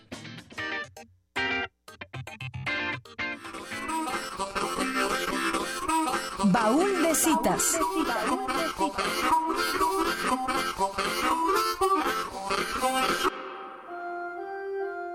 Al independizarse, en México se eligió como primera forma de gobierno la monarquía constitucional representativa y hereditaria. El nombre de la nación fue Imperio Mexicano y el monarca electo fue Agustín de Iturbide como Agustín I de México. La extensión de aquel imperio abarcaba desde el actual estado de Oregón en Estados Unidos hasta la hoy frontera entre Costa Rica y Panamá, debido a la anexión de la Capitanía General de Guatemala, que acogía a los recién nacidos estados de Chiapas, Guatemala, San Salvador, Honduras y la provincia de Nicaragua y Costa Rica.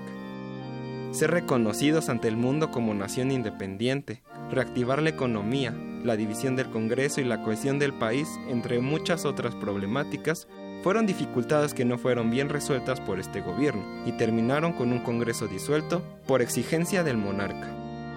Esto derivó en una rebelión que inició en el estado de Veracruz por Antonio López de Santana, precedida por el Plan de Casamata del 1 de febrero de 1823, el cual desconocía el gobierno de Iturbide, declaraba la reinstalación del Congreso y exigía cambiar la forma de gobierno, de monarquía a república. El movimiento se hizo más grande sumándose a él figuras como Vicente Guerrero, Nicolás Bravo y Guadalupe Victoria. La presión fue tan grande que Agustín de Iturbide presentó su renuncia el 19 de marzo de ese año y al final huyó con su familia al exilio a Italia. Con poderes provisionales y textos previos, fue realmente hasta el 4 de octubre de 1924 que México se declaraba como una república federal por medio de su primer constitución, llamándose desde ese entonces Estados Unidos Mexicanos. Así, días después, el 10 de octubre tomaría posesión el primer presidente resultado de ese Congreso, Guadalupe Victoria.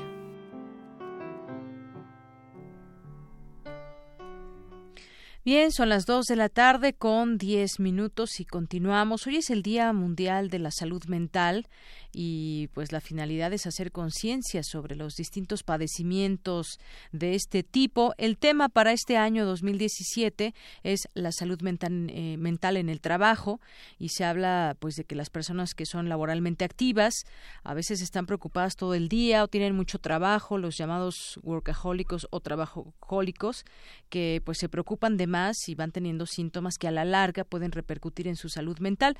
Hay hay distintas eh, perspectivas también de este de este tema dice el catedrático emérito de la Universidad de Duke que Allen Frances que convertimos los problemas cotidianos en trastornos mentales. De esta manera pues eh, un problema cotidiano eh, pequeño lo podemos generar hasta hacerlo un trastorno mental o incluso así se pueda llegar a describir. Así que hay que tener mucho mucho ojo en todo esto.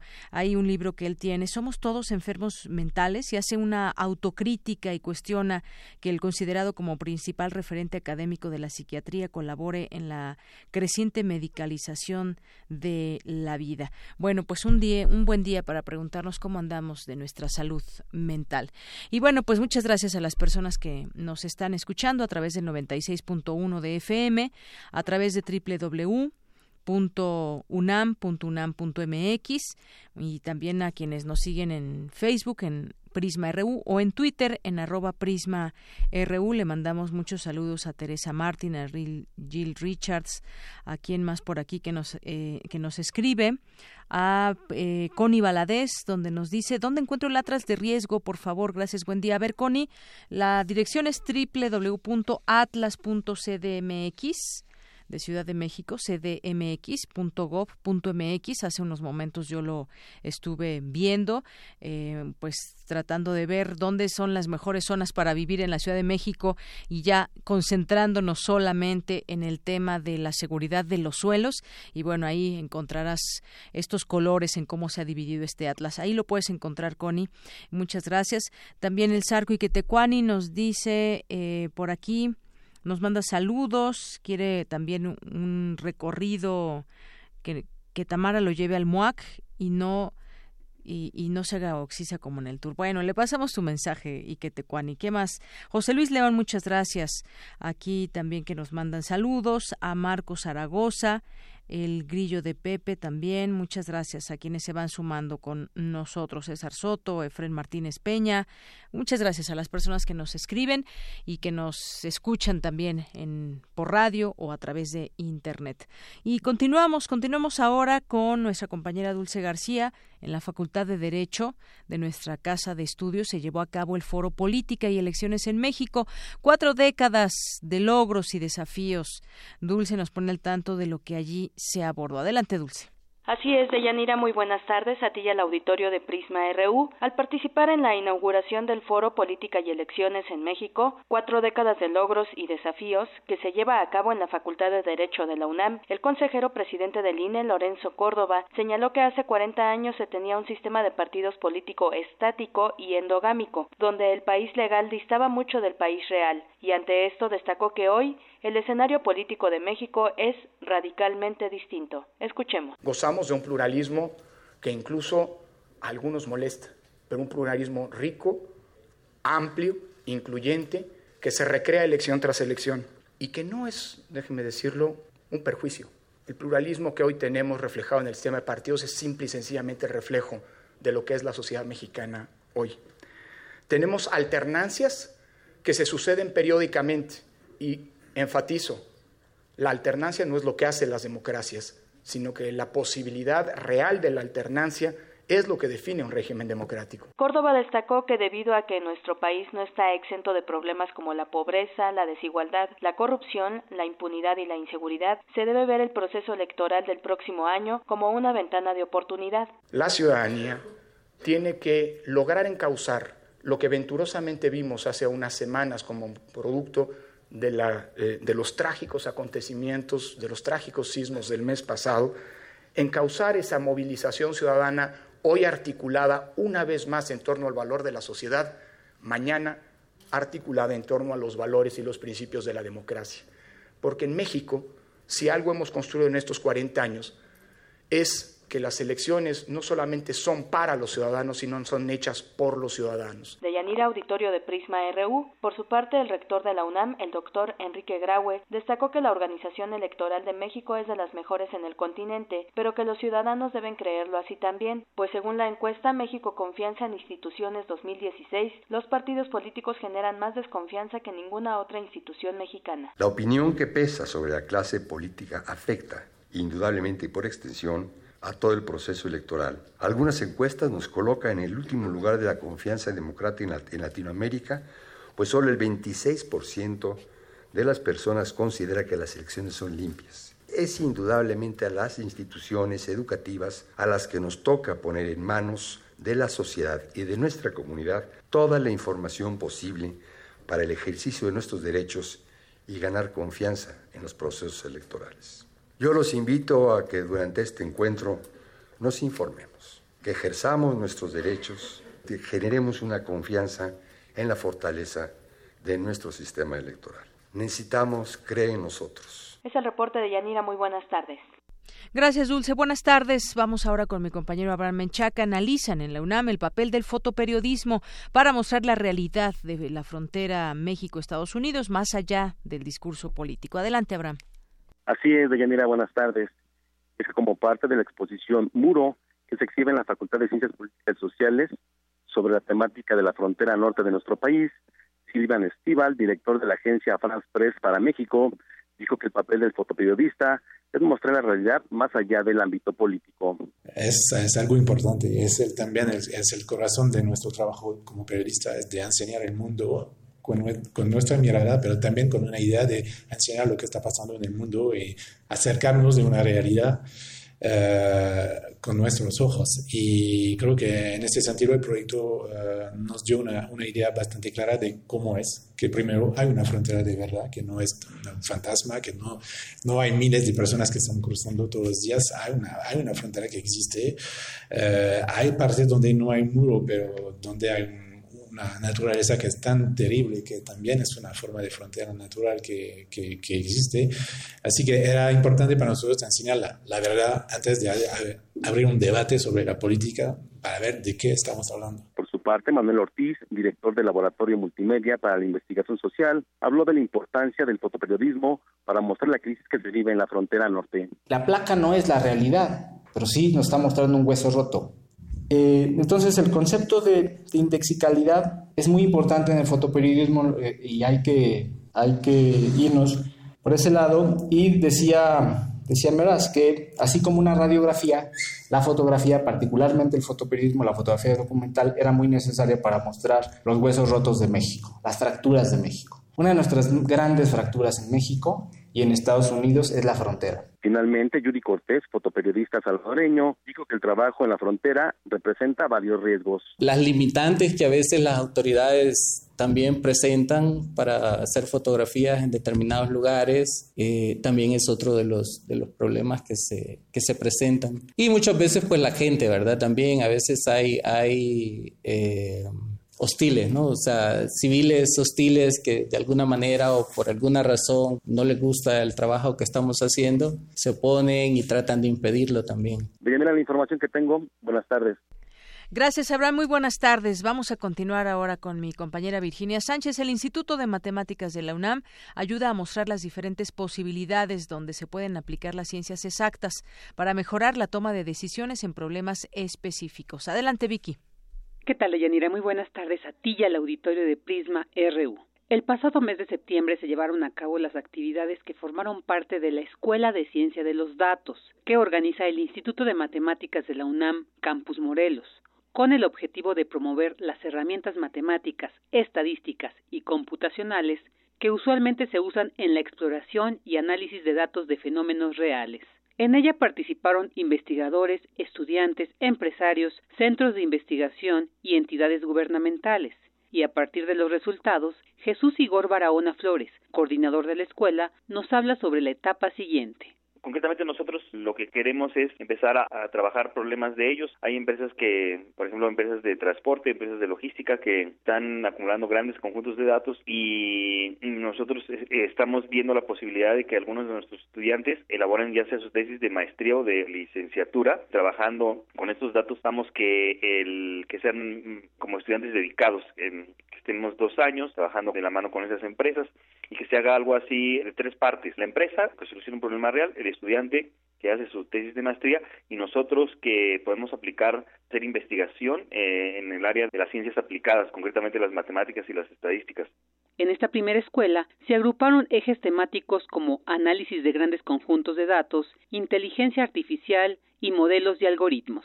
Asimismo, se compartieron casos en el ámbito académico como industrial, donde las matemáticas y el análisis de datos han jugado un papel estratégico. Vivimos en la era de los datos. Es evidente que existe una acumulación masiva de, datos debido a, todos los drones, sensores, eh, medidores, dispositivos móviles. Estos han generado una cantidad masiva de datos. Entonces, aquellas organizaciones que sean capaces de aplicar modelos matemáticos de la mano con herramientas computacionales van a poder generar ventajas competitivas y tomar una posición de liderazgo en su sector o en su gremio entonces es muy importante ahorita que las empresas, eh, las instituciones de todo tipo empiecen a echar mano de los datos. Nosotros como académicos, pues formar profesionistas expertos en análisis de datos y las empresas utilizar esos datos para tomar mejores decisiones que les permitan tomar un, liderazgo en, en su grupo o en su gremio.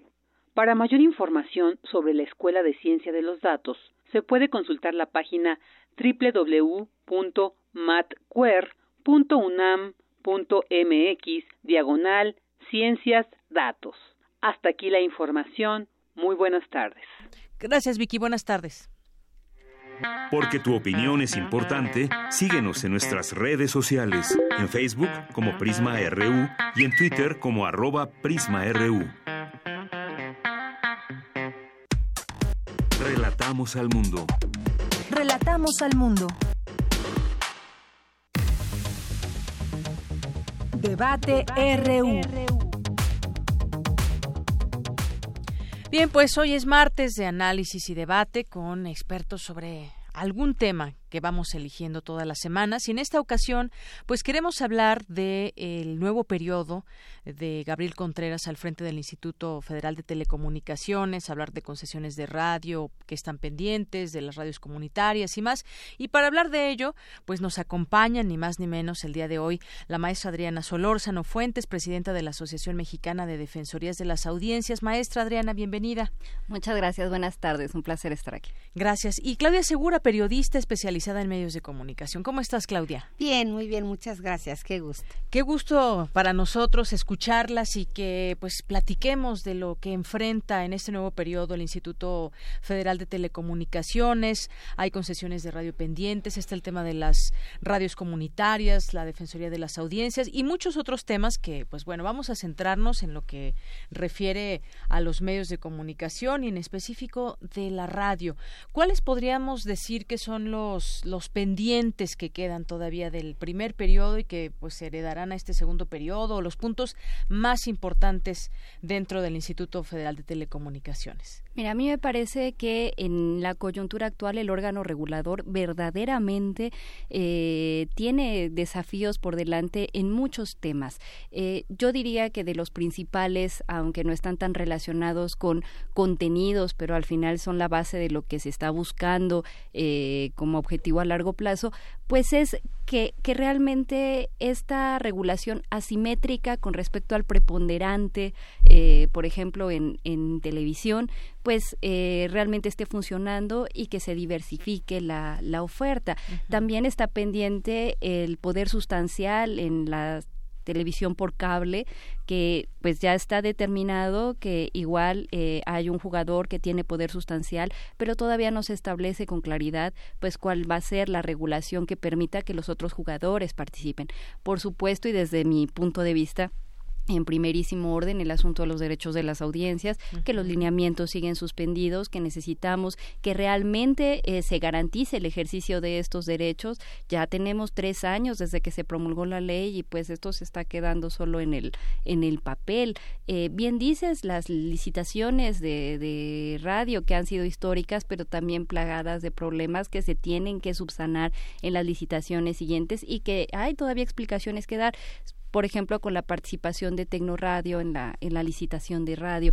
Eh, lo de las eh, radios eh, comunitarias, pues también ahí hay mucho trabajo que hacer porque aunque ya están reconocidas las, las radios de uso social, pues hace falta que este reconocimiento sea rápido, expedito, que el IFT trabaje de verdad de, de manera pronta, porque ya estamos viendo ataques por parte de senadores que pretenden echar atrás lo que ya se ha avanzado en la, en la ley y criminalizarlas. Esperamos que En lugar de sumarse a esta criminalización, pues realmente eh, facilite que estas radios pronto se puedan regularizar y esté abierta al diálogo para que podamos avanzar en aspectos como estos. Así es, y retomaremos más adelante este tema, me parece muy importante porque la función de estas radios, ¿cuál es? ¿Cuál se puede destacar? ¿Qué es el papel fundamental? Porque está ayudando a muchos lugares y a muchas comunidades.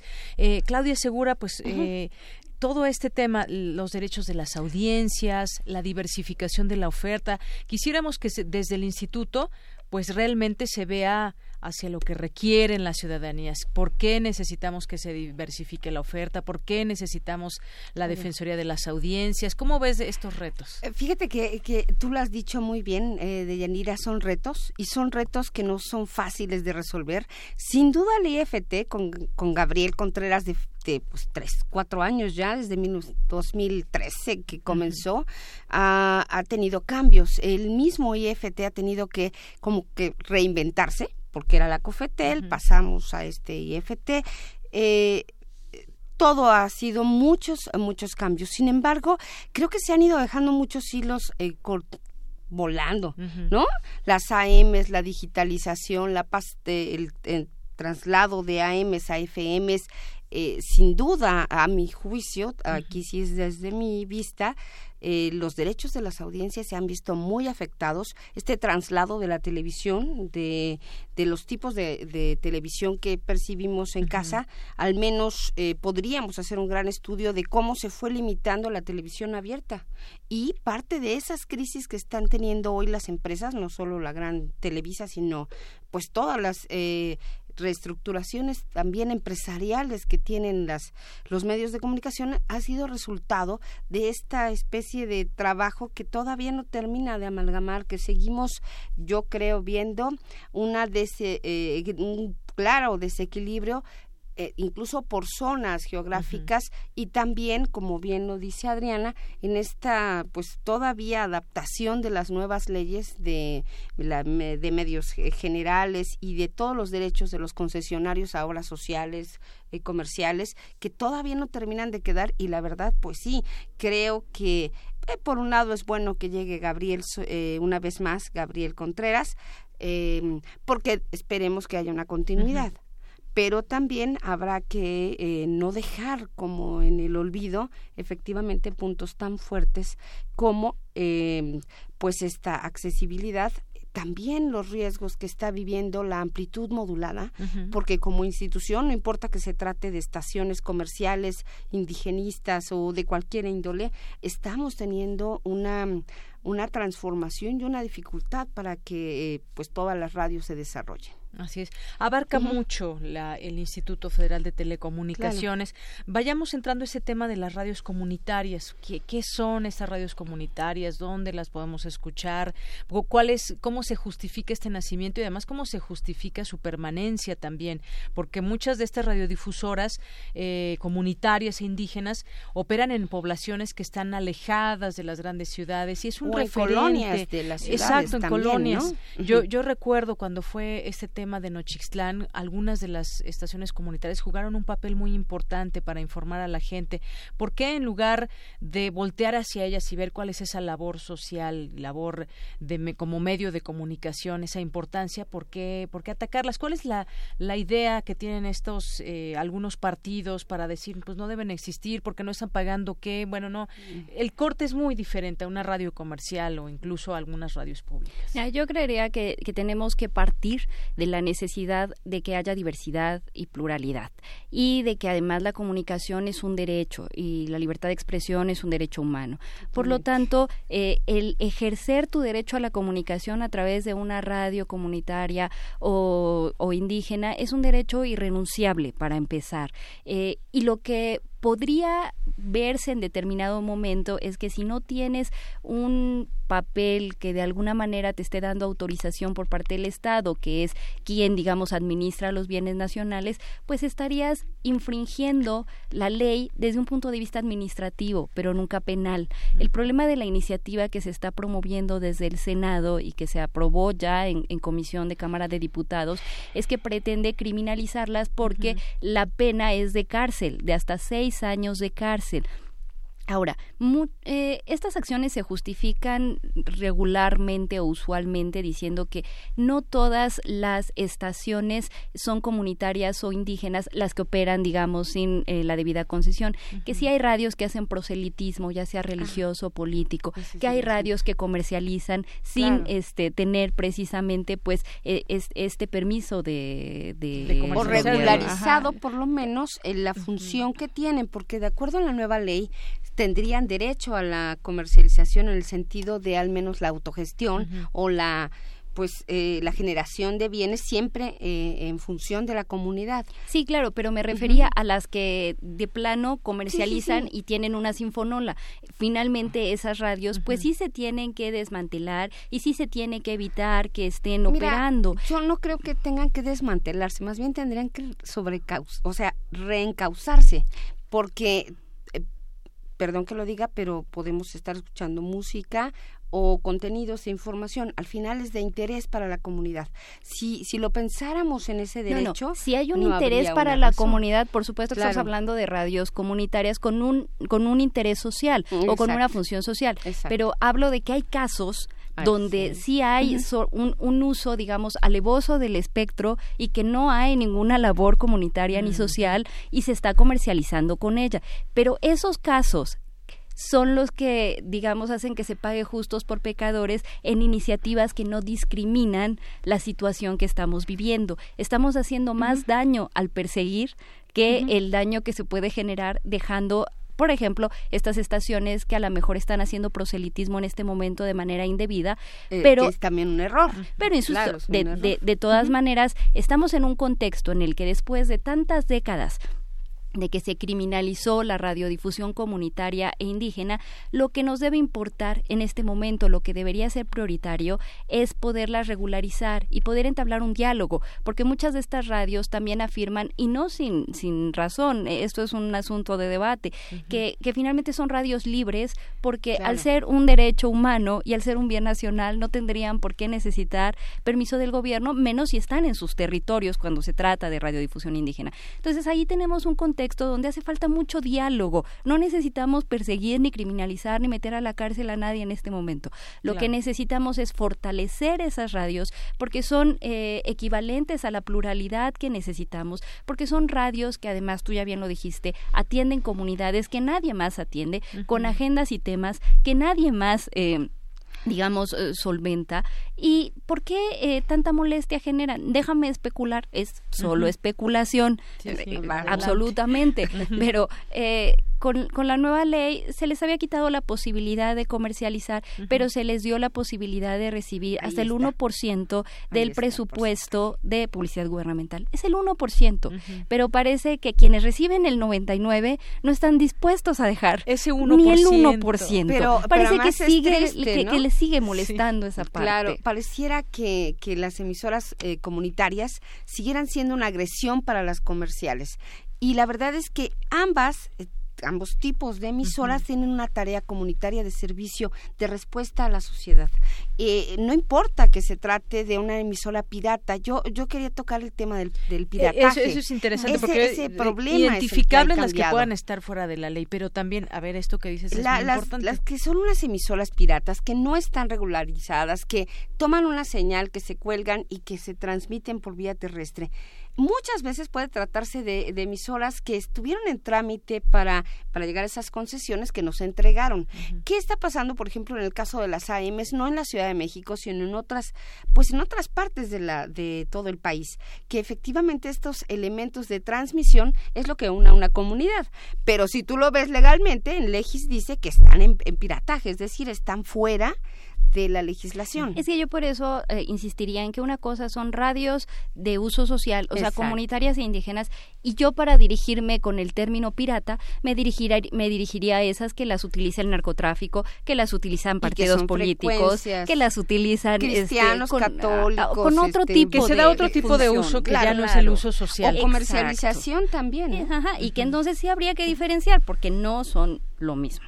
Así es. Sí, y bueno, sí, sí. en este en este sentido, pues sí hay, a ver, por ejemplo, Radio Coayacocotla, que es de Mm. Veracruz, es una estación eh, comunitaria, ¿no? Estaba, no no sé no sé de qué tipo será, me imagino también comunitaria, una radio indígena, Radio Zapote, que estuvo estuvo en su momento, En yo su tocaba este caso claro. de Nochixtlán, informando de primera mano, y si no hubiera sido por ellos que estaban en el lugar de los hechos, pues no nos hubiéramos enterado de muchas Pues cosas. ahí tienes en año electoral, especulando, otra posible razón por la que las persiguen y las criminalizan. Cuando hay un contexto de monopolios como el de nuestro país, es muy fácil monopolizar también el discurso público, las versiones que circulan y lo que se discute. Mientras más salidas hay eh, y más posibilidades para que se entere la gente, más pluralidad, pues evidentemente ese control del, del discurso político no es tan sencillo. Por eso vemos desde ciertos partidos políticos que están en este momento en el poder, pues toda la gana de que no avancen ni los derechos de las audiencias, ni la pluralidad en la radio, criminalizar a las radios indígenas, porque estuvieron muy buenos para impulsar una reforma que Claro, les dio una estrellita, pero absolutamente han estado obstaculizando durante todos estos tres años la implementación de esa ley.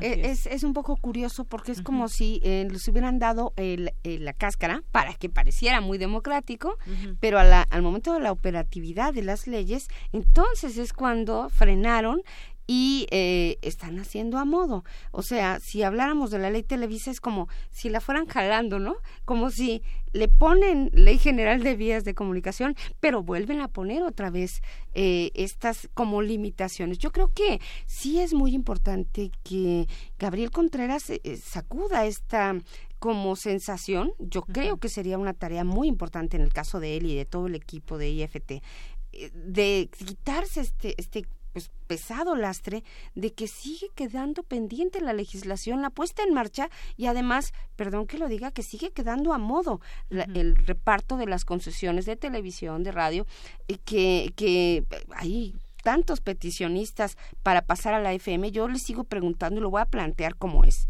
Ahora que vino este aviso de las emisoras el 29 de agosto que pasarían a la FM, pues sí es un triunfo, gracias, que bueno que, que pasará ya eh, Radio Educación, por fin, dicen A el sueño los, Ujú. de los justos llegó después de 13, 15 años y más de estar haciendo estas peticiones. Entonces, qué bueno, el sueño de los justos llega. Pero cuando venía la segunda parte, es decir, ¿cuál de las emisoras comerciales pasaría? Yo se los voy a decir. Y es Claudia Segura la que lo dijo, ¿eh? para que no me la carguen a nadie más que a mí.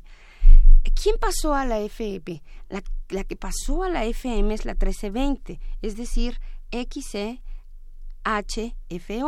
o sea, Inforred, lo que era Inforred, una emisora que llevaba sin transmitirse por lo menos desde el 2009-2008.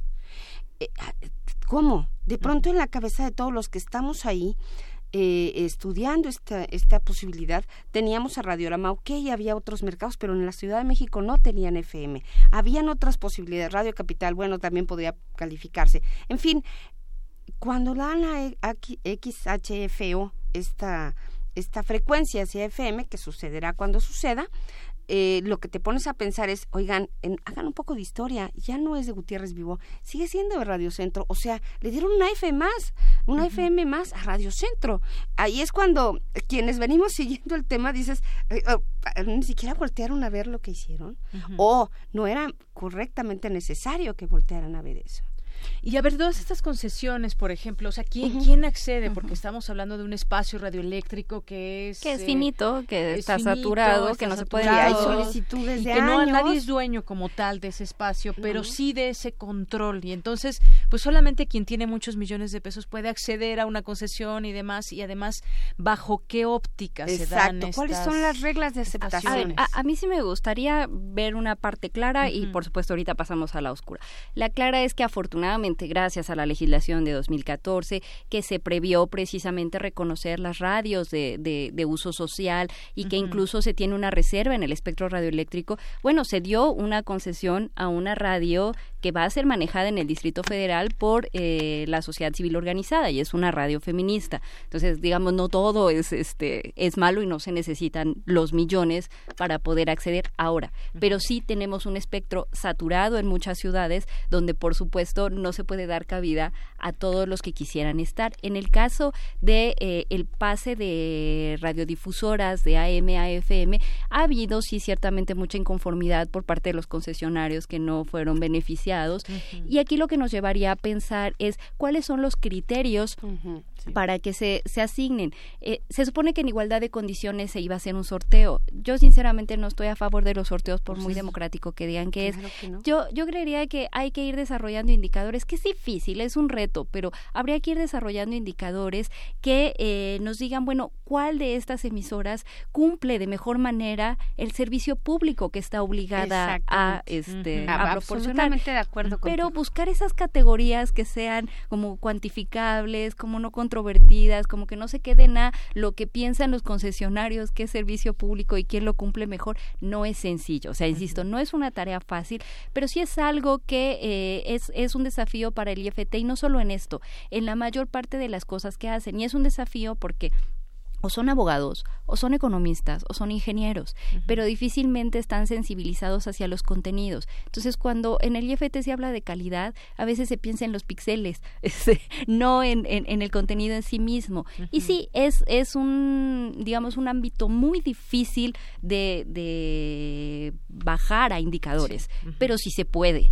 y, y, y sí se debe. Es decir, necesitamos que igual en las licitaciones no todo sea comercial, que haya ponderación hacia el programa de trabajo y hacia el tipo de programación que se ofrece. Eso es algo que, que se tiene de tarea pendiente precisamente para transparentar todas estas decisiones y que pues esperemos que Gabriel Contreras lo haga. Yo sinceramente te digo, yo estaba a favor de María Elena eh, Estavillo porque me parece que ha tenido votaciones mucho más cercanas precisamente a la función de servicio público que debe cubrir la radiodifusión, pero aclaro, me parece que Gabriel Contreras en el contexto en el que le ha tocado este, hacer su trabajo lo ha hecho en general bien, pero yo esperaría que esta curva de aprendizaje lleve a que sea mucho más contundente en la defensa del IFT, porque se quedó muy tibio en muchas cosas en este primer periodo. Se quedó tibio, por ejemplo, al no interponer una controversia constitucional cuando se afectaron las atribuciones que se tenían eh, otorgadas al, IFT. Para mi gusto, el IFT ha estado muy tibio con respecto de los lineamientos de derechos de las audiencias. Lo ha diferido, ha esperado a que diga la Suprema Corte, entiendo el respeto, pero, pero también me parece que, que hay que ser mucho más aguerridos para defender eh, y, que, y que tomen ese papel de defensa que les corresponde, porque ellos son garantes de ese derecho. Entonces, esperamos que defiendan con mayor ahínco y contundencia estos derechos de las audiencias. Adriana, ya tocas el, el tema del derecho de las audiencias. Eh, Claudia, pues pasemos a esto. Justamente eh, es algo que no están obligados las radios o las televisoras, pero es una figura importante que debieran de tener, yo no sé cuánto tiempo tome o si se puede o no, que fuera ya obligatorio, pero se van sumando ahí algunas. Mira, yo creo que hablando del derecho de las audiencias específicamente, hay, aquí yo quisiera hacer un comentario que eh, hace bien Adriana. Uno de los cambios más importantes que tuvo pasar de la COFETEL a la IFETEL, tendría que haber cambiado el sentido también del trabajo que está realizando como tal ahora eh, el IFT, porque cuando hablamos de algo que se convierte en instituto, tendríamos que dar cabida a investigación, a capacitación, a, a otro, a otro tenor, no solamente al regulatorio, sino también al que generaliza o mejora o facilita el desarrollo de pues de las políticas públicas, de eh, la educación de las audiencias, en este caso de la IFT. Así que hay muchos pendientes ahí. ¿Qué te diría de los derechos de las audiencias? Particularmente, a mí me llama la atención que cuando se hizo el cambio de la televisión eh, digitalizada ahora, prácticamente no se consideró que aunque cambiaras los aparatos de televisión, y se los digo de manera práctica, prácticamente nadie puede entrar a tener una transmisión o a recibir la televisión a menos de que esté conectado a otro aparato más.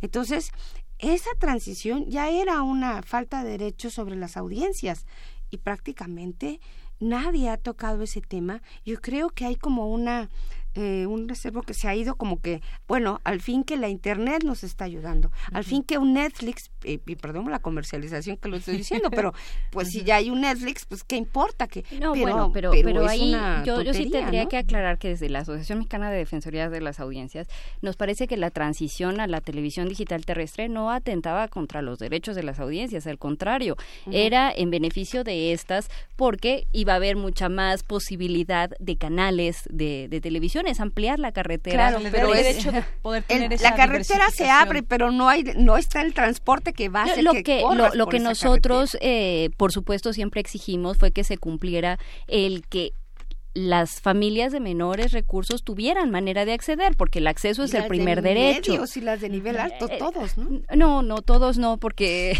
bueno, me refiero a que, a ver, yo en esto sí, eh, sí haría el comentario ah, ahí claramente tiene tanto derecho de recibir una buena señal eh, Carlos Slim como la señora Pérez en la eh, no sé en sí sí cuando cuando me refiero a, todos no es que el Estado debe garantizar que quien está más vulnerable y por sus propios medios no podría acceder acceda. En ese sentido ahí me parece que pasa mucho que eh, y este es lo que yo como seguidora de, análisis de medios pienso que está pasando. Sí es correcto el canal de las estrellas le llega perfectamente a la señora Pérez Rodríguez Sánchez, pero resulta que eh, y esta, es una base de lo que está pasando con Televisa y TV Azteca y sus crisis comerciales. Sí, pero resulta que todas estas personas que accedían de clase media, de clase de nivel socioeconómico diverso, deciden no entrar porque no tienen que entrar a un sistema de televisión eh, cerrado o cableado o que no tienen la antenita y ya con eso tenemos de entrada una, una limitación de contenido. Pero es porque ellos lo deciden, no porque no tengan posibilidades económicas de comprar el convertidor. y a lo mejor ya es más fácil entrar a la internet y ya se soluciona. No, ahora los, los estudios de, audiencias y los últimos que ha levantado el IFT señalan que la televisión abierta sigue siendo el medio más visto, es decir, no se perdió sustantivamente cobertura con el cambio a la televisión digital terrestre, era un compromiso que ya se tenía, que se había venido difiriendo, es parte de la evolución eh, en, las tecnologías a nivel mundial. Era un paso que se tenía que dar y muchos, y muchos concesionarios habían estado intentando retrasarlo por no hacer las inversiones que correspondían, ah, sobre todo en las eh, transmisiones o las unidades que transmiten complementariamente precisamente a las comunidades que les representan menos negocio. Entonces, la verdad es que a mí sí me parece que fue un paso importante, a pesar de tantos obstáculos, que se diera, que se diera esa transición, porque es necesario finalmente vamos evolucionando y es una manera de aprovechar óptimamente el espectro radioeléctrico. Si tú tutelas un bien nacional, estás obligado a utilizarlo de la mejor y más óptima manera. Déjenme decirles que nos quedan dos minutos, uno para cada una, para terminar con pues estas eh, conclusiones. Se nos quedan varios temas que quizás en otro momento podamos platicar. Las audiencias tienen derechos y saber también cómo va avanzando este tema, pero ¿con qué se quedan en un minuto su conclusión? Pues en un minuto rapidísimo, solamente para aclararlo, los derechos de las audiencias están en pleno vigor. Es obligación que todos los medios de comunicación pongan a disposición de sus audiencias un defensor eh, que han estado estado pretextando que los lineamientos están suspendidos, es eso, un pretexto, porque están obligados. La ley está en plena vigencia y en pleno vigor. Y los están obligados entonces. Están obligados, por supuesto, es una obligación. no lo hacen. Eh, ajá, y quien, ni quien no lo hace realmente está en una falta legal. Que eh, también las autoridades pretexten la suspensión de los lineamientos para no este tutelar y garantizar y supervisar que efectivamente se esté cumpliendo. Eso es otra cosa. Pero es una ley en, en, pleno vigor. Tenemos derechos, somos sujetos de derechos como audiencias y esperamos verdaderamente que este IFT defienda de manera más contundente esos derechos. yo, yo creo que me quedaría precisamente con eso. Un IFT Ojalá de verdad, Gabriel Contreras, que veas a un IFT más llevado a las audiencias, más llevado al interés no solo de los que están haciendo esta parte legal ni esta parte de concesiones, también a las audiencias, a los contenidos de los de las emisoras de las empresas de todas las índoles, comerciales, eh, culturales y comunitarias, todas. Creo que el IFT tiene que hacerse más humano, porque de pronto esta parte está quedando demasiado estructurada y estamos perdiendo esa parte donde el, el Instituto Federal de Telecomunicaciones tendría que ser un instituto, no nada más una institución de regulación y, de legislación. Pienso eso. Muy bien. Pues muchas gracias. Qué interesante de verdad siempre escucharlas y, seguir en estos temas porque esto está en constante movimiento. Muchas gracias, maestra Adriana Solórzano Fuentes. gracias a ti por la invitación. Presidenta de la Asociación Mexicana de Defensorías de las Audiencias y a Claudia Segura, periodista especializada en medios de comunicación. Muchas gracias. ambas, muchísimas gracias. Relatamos al mundo. Relatamos al mundo. Porque tu opinión es importante, síguenos en nuestras redes sociales, en Facebook como Prisma RU y en Twitter como arroba PrismaRU. Queremos escuchar tu voz. Nuestro teléfono en cabina es 55 36 43 39. Prisma RU. Relatamos al mundo. Internacional RU. Y bien, nos vamos a las breves internacionales con Ruth Salazar.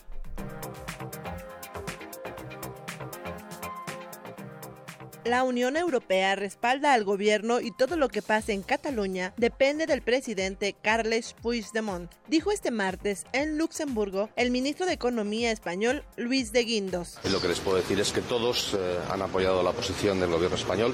Esto no es un tema de independencia sí, independencia no. Esto es un tema de rebelión contra el Estado de Derecho. El Estado de Derecho es la base no solamente de la convivencia en España, sino también, como saben ustedes perfectamente, de la convivencia en Europa. ¿no?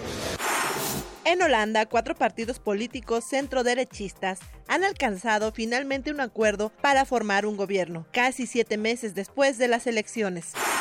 A cinco días de que en Venezuela se realicen las elecciones regionales, se ha activado el Plan República con el fin de garantizar la seguridad en los centros electorales y el derecho al voto de la ciudadanía. Habla Remigio Ceballos, almirante en jefe del Comando Estratégico Operacional. El proceso electoral en su artículo 5 le otorga eh, responsabilidad a la Fuerza Armada Nacional Bolivariana de proteger a los electores y electoras, proteger el material electoral, proteger las instalaciones eh, electorales. Asimismo, le ordena a todos los funcionarios públicos del Estado colaborar y contribuir con todos los procesos electorales.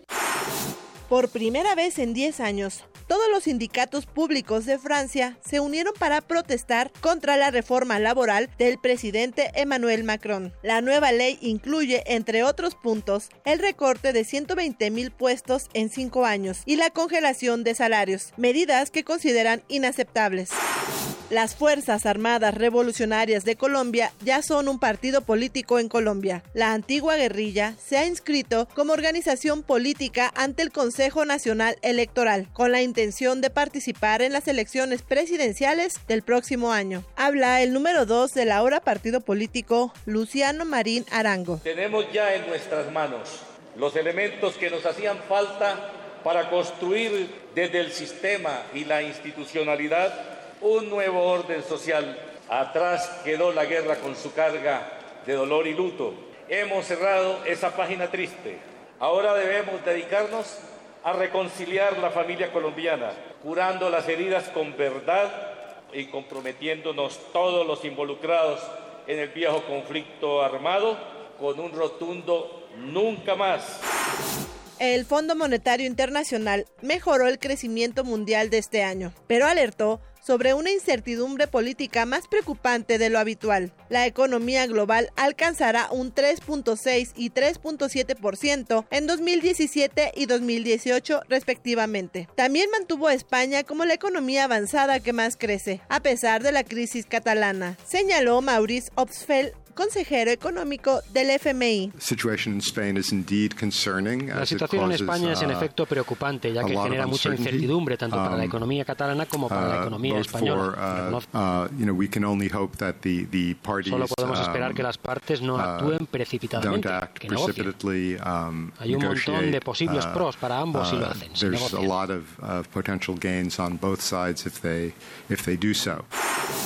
un grupo de expertos reunidos por la ONG Greenpeace presentaron un informe alarmante sobre la seguridad de los reactores de energía nuclear en Francia en caso de un posible ataque terrorista. Relatamos al mundo. Relatamos al mundo. Colaboradores RU. Arte. Arte. Bien, pues rápidamente nos vamos con Amanda de la Garza. Ella es curadora adjunta del MOAC. Aquí ya la presentamos hace ocho días justamente y hoy nos va a platicar de la retrospectiva de Yves Klein ahí en el MOAC. ¿Qué tal, Amanda? ¿Cómo estás? Muy buenas tardes. Hola, buenas tardes. Eh, un gusto estar nuevamente en el programa. Gracias. Bueno, pues aquí hemos invitado a que vayan a esta exposición, pero pues platícanos desde dentro acerca de Yves Klein y esta retrospectiva. Bueno, primero que nada quisiera empezar hoy eh, hablando eh, o platicándole al público de, qué se trata una retrospectiva y en este caso la retrospectiva de Yves Klein. Eh, una retrospectiva intenta revisar la trayectoria artística y de pensamiento de un artista, en este caso de un artista tan relevante, un artista histórico como Yves Klein. Yves Klein es un artista francés que eh, eh, desarrolla en un periodo muy corto, eh, ocho años de labor artística, eh, debido a que muere tempranamente a los 34 años, pero eh, su concepción del arte y su producción artística va a modificar las condiciones del arte de su época y hacia el futuro. Es decir, Yves Klein plantea una revolución artística que es fundamental para entender eh, la producción de arte en los últimos 50 años eh, a nivel internacional. Entonces la exposición que tenemos en el, en el museo eh, de alguna manera intenta revisar a partir de obras específicas más que de una noción de periodo o de cronología las temáticas que fueron más relevantes en, en, en durante estos ocho años de trabajo y de alguna manera eh, dar a conocer al público aquí en México, al público del museo, eh, por qué es tan importante eh, esta referencia histórica y por qué eh, ver la obra de Yves Klein de alguna manera nos permite entender hacia dónde se dirigió el arte en, eh, en digamos este esta segunda mitad del siglo XX y siglo XXI. Por ejemplo, eh, entender que Yves Klein fue un precursor de lo que conocemos hoy como performance o arte-acción, eh, es decir, eh, a, a, partir de una pieza eh, fundamental en su trabajo, que es Salto al Vacío, que es eh, el momento en el que Yves Klein, es una fotografía que registra el momento en el que Yves Klein salta de un techo, de un tejado, hacia la calle es decir, eh, tiene los brazos extendidos y el momento de la fotografía es el del vuelo. Eh, y no hay nada abajo, es decir, no hay un eh, colchón, no hay un trampolín, nada que, que, que lo reciba de este salto. Entonces, esta fotografía se ha vuelto icónica eh, en el sentido de que eh, condensa en gran medida algunos de los planteamientos que tenía Yves Klein sobre eh, sobre el performance o sobre esta acción artística, por ejemplo. Claro, y es que pues también, eh, según leo, el propio curador de esta exhibición pues eh, quiere o describe a Klein como un creador que siempre intentaba hacer cosas nuevas y además adelantado en su tiempo. Esto es parte de lo que podemos ver en este museo ahí en la UNAM, que estará hasta febrero, ¿verdad, Amanda? Sí, eh, vamos a estar abiertos eh, hasta el inicio del próximo año, entonces todavía eh, hay varios meses en eh, que el público puede eh, ir a, a ver la, la, muestra. Hay también un conjunto de obra muy importante que describe, digamos, o más bien eh, relata a partir de las obras que están exhibidas el periodo azul de Yves Klein, que en ese sentido aborda uno de los problemas fundamentales del arte, de la pintura, ¿no? que es el problema del color por un lado, y de la relación, por ejemplo, entre abstracción y figuración. eh, y eh, pues Yves Klein y la publicidad también de la exposición habla precisamente del azul. Entonces la exposición intenta dar cuenta por qué el azul, en el sentido de eh, no el azul en sí mismo, sino el azul como el color que condensa conceptos fundamentales eh, para Klein, es decir, el concepto del vacío, porque es un tipo de azul que no tiene dimensiones, es decir, es un, un, un pantone de azul que fue patentado por Yves Klein y se llama el International Klein Blue. Es un tipo de, de, de color que, eh, digamos, que creó eh, por decirlo de alguna manera, Yves Klein, es decir, que no el pigmento no no no es modificado en términos de su eh, su potencia lumínica a partir de los aglutinantes químicos que, que empleaba Yves Klein. Muy bien, pues vayamos a conocer también este azul de Yves Klein. Pues muchísimas gracias, Amanda de la Garza. Te esperamos el siguiente martes para seguir platicando de arte, para seguir platicando de algún otro tema que nos traigas aquí a este programa de Prisma RU. Muy bien, muchísimas gracias y nos vemos la próxima semana. Claro que sí. Hasta luego. Hasta luego. Amanda de la Garza, curadora adjunta del MUAC. Yo soy de Yanira Morán. A nombre de todo el equipo nos despedimos. Buena tarde. Buen provecho.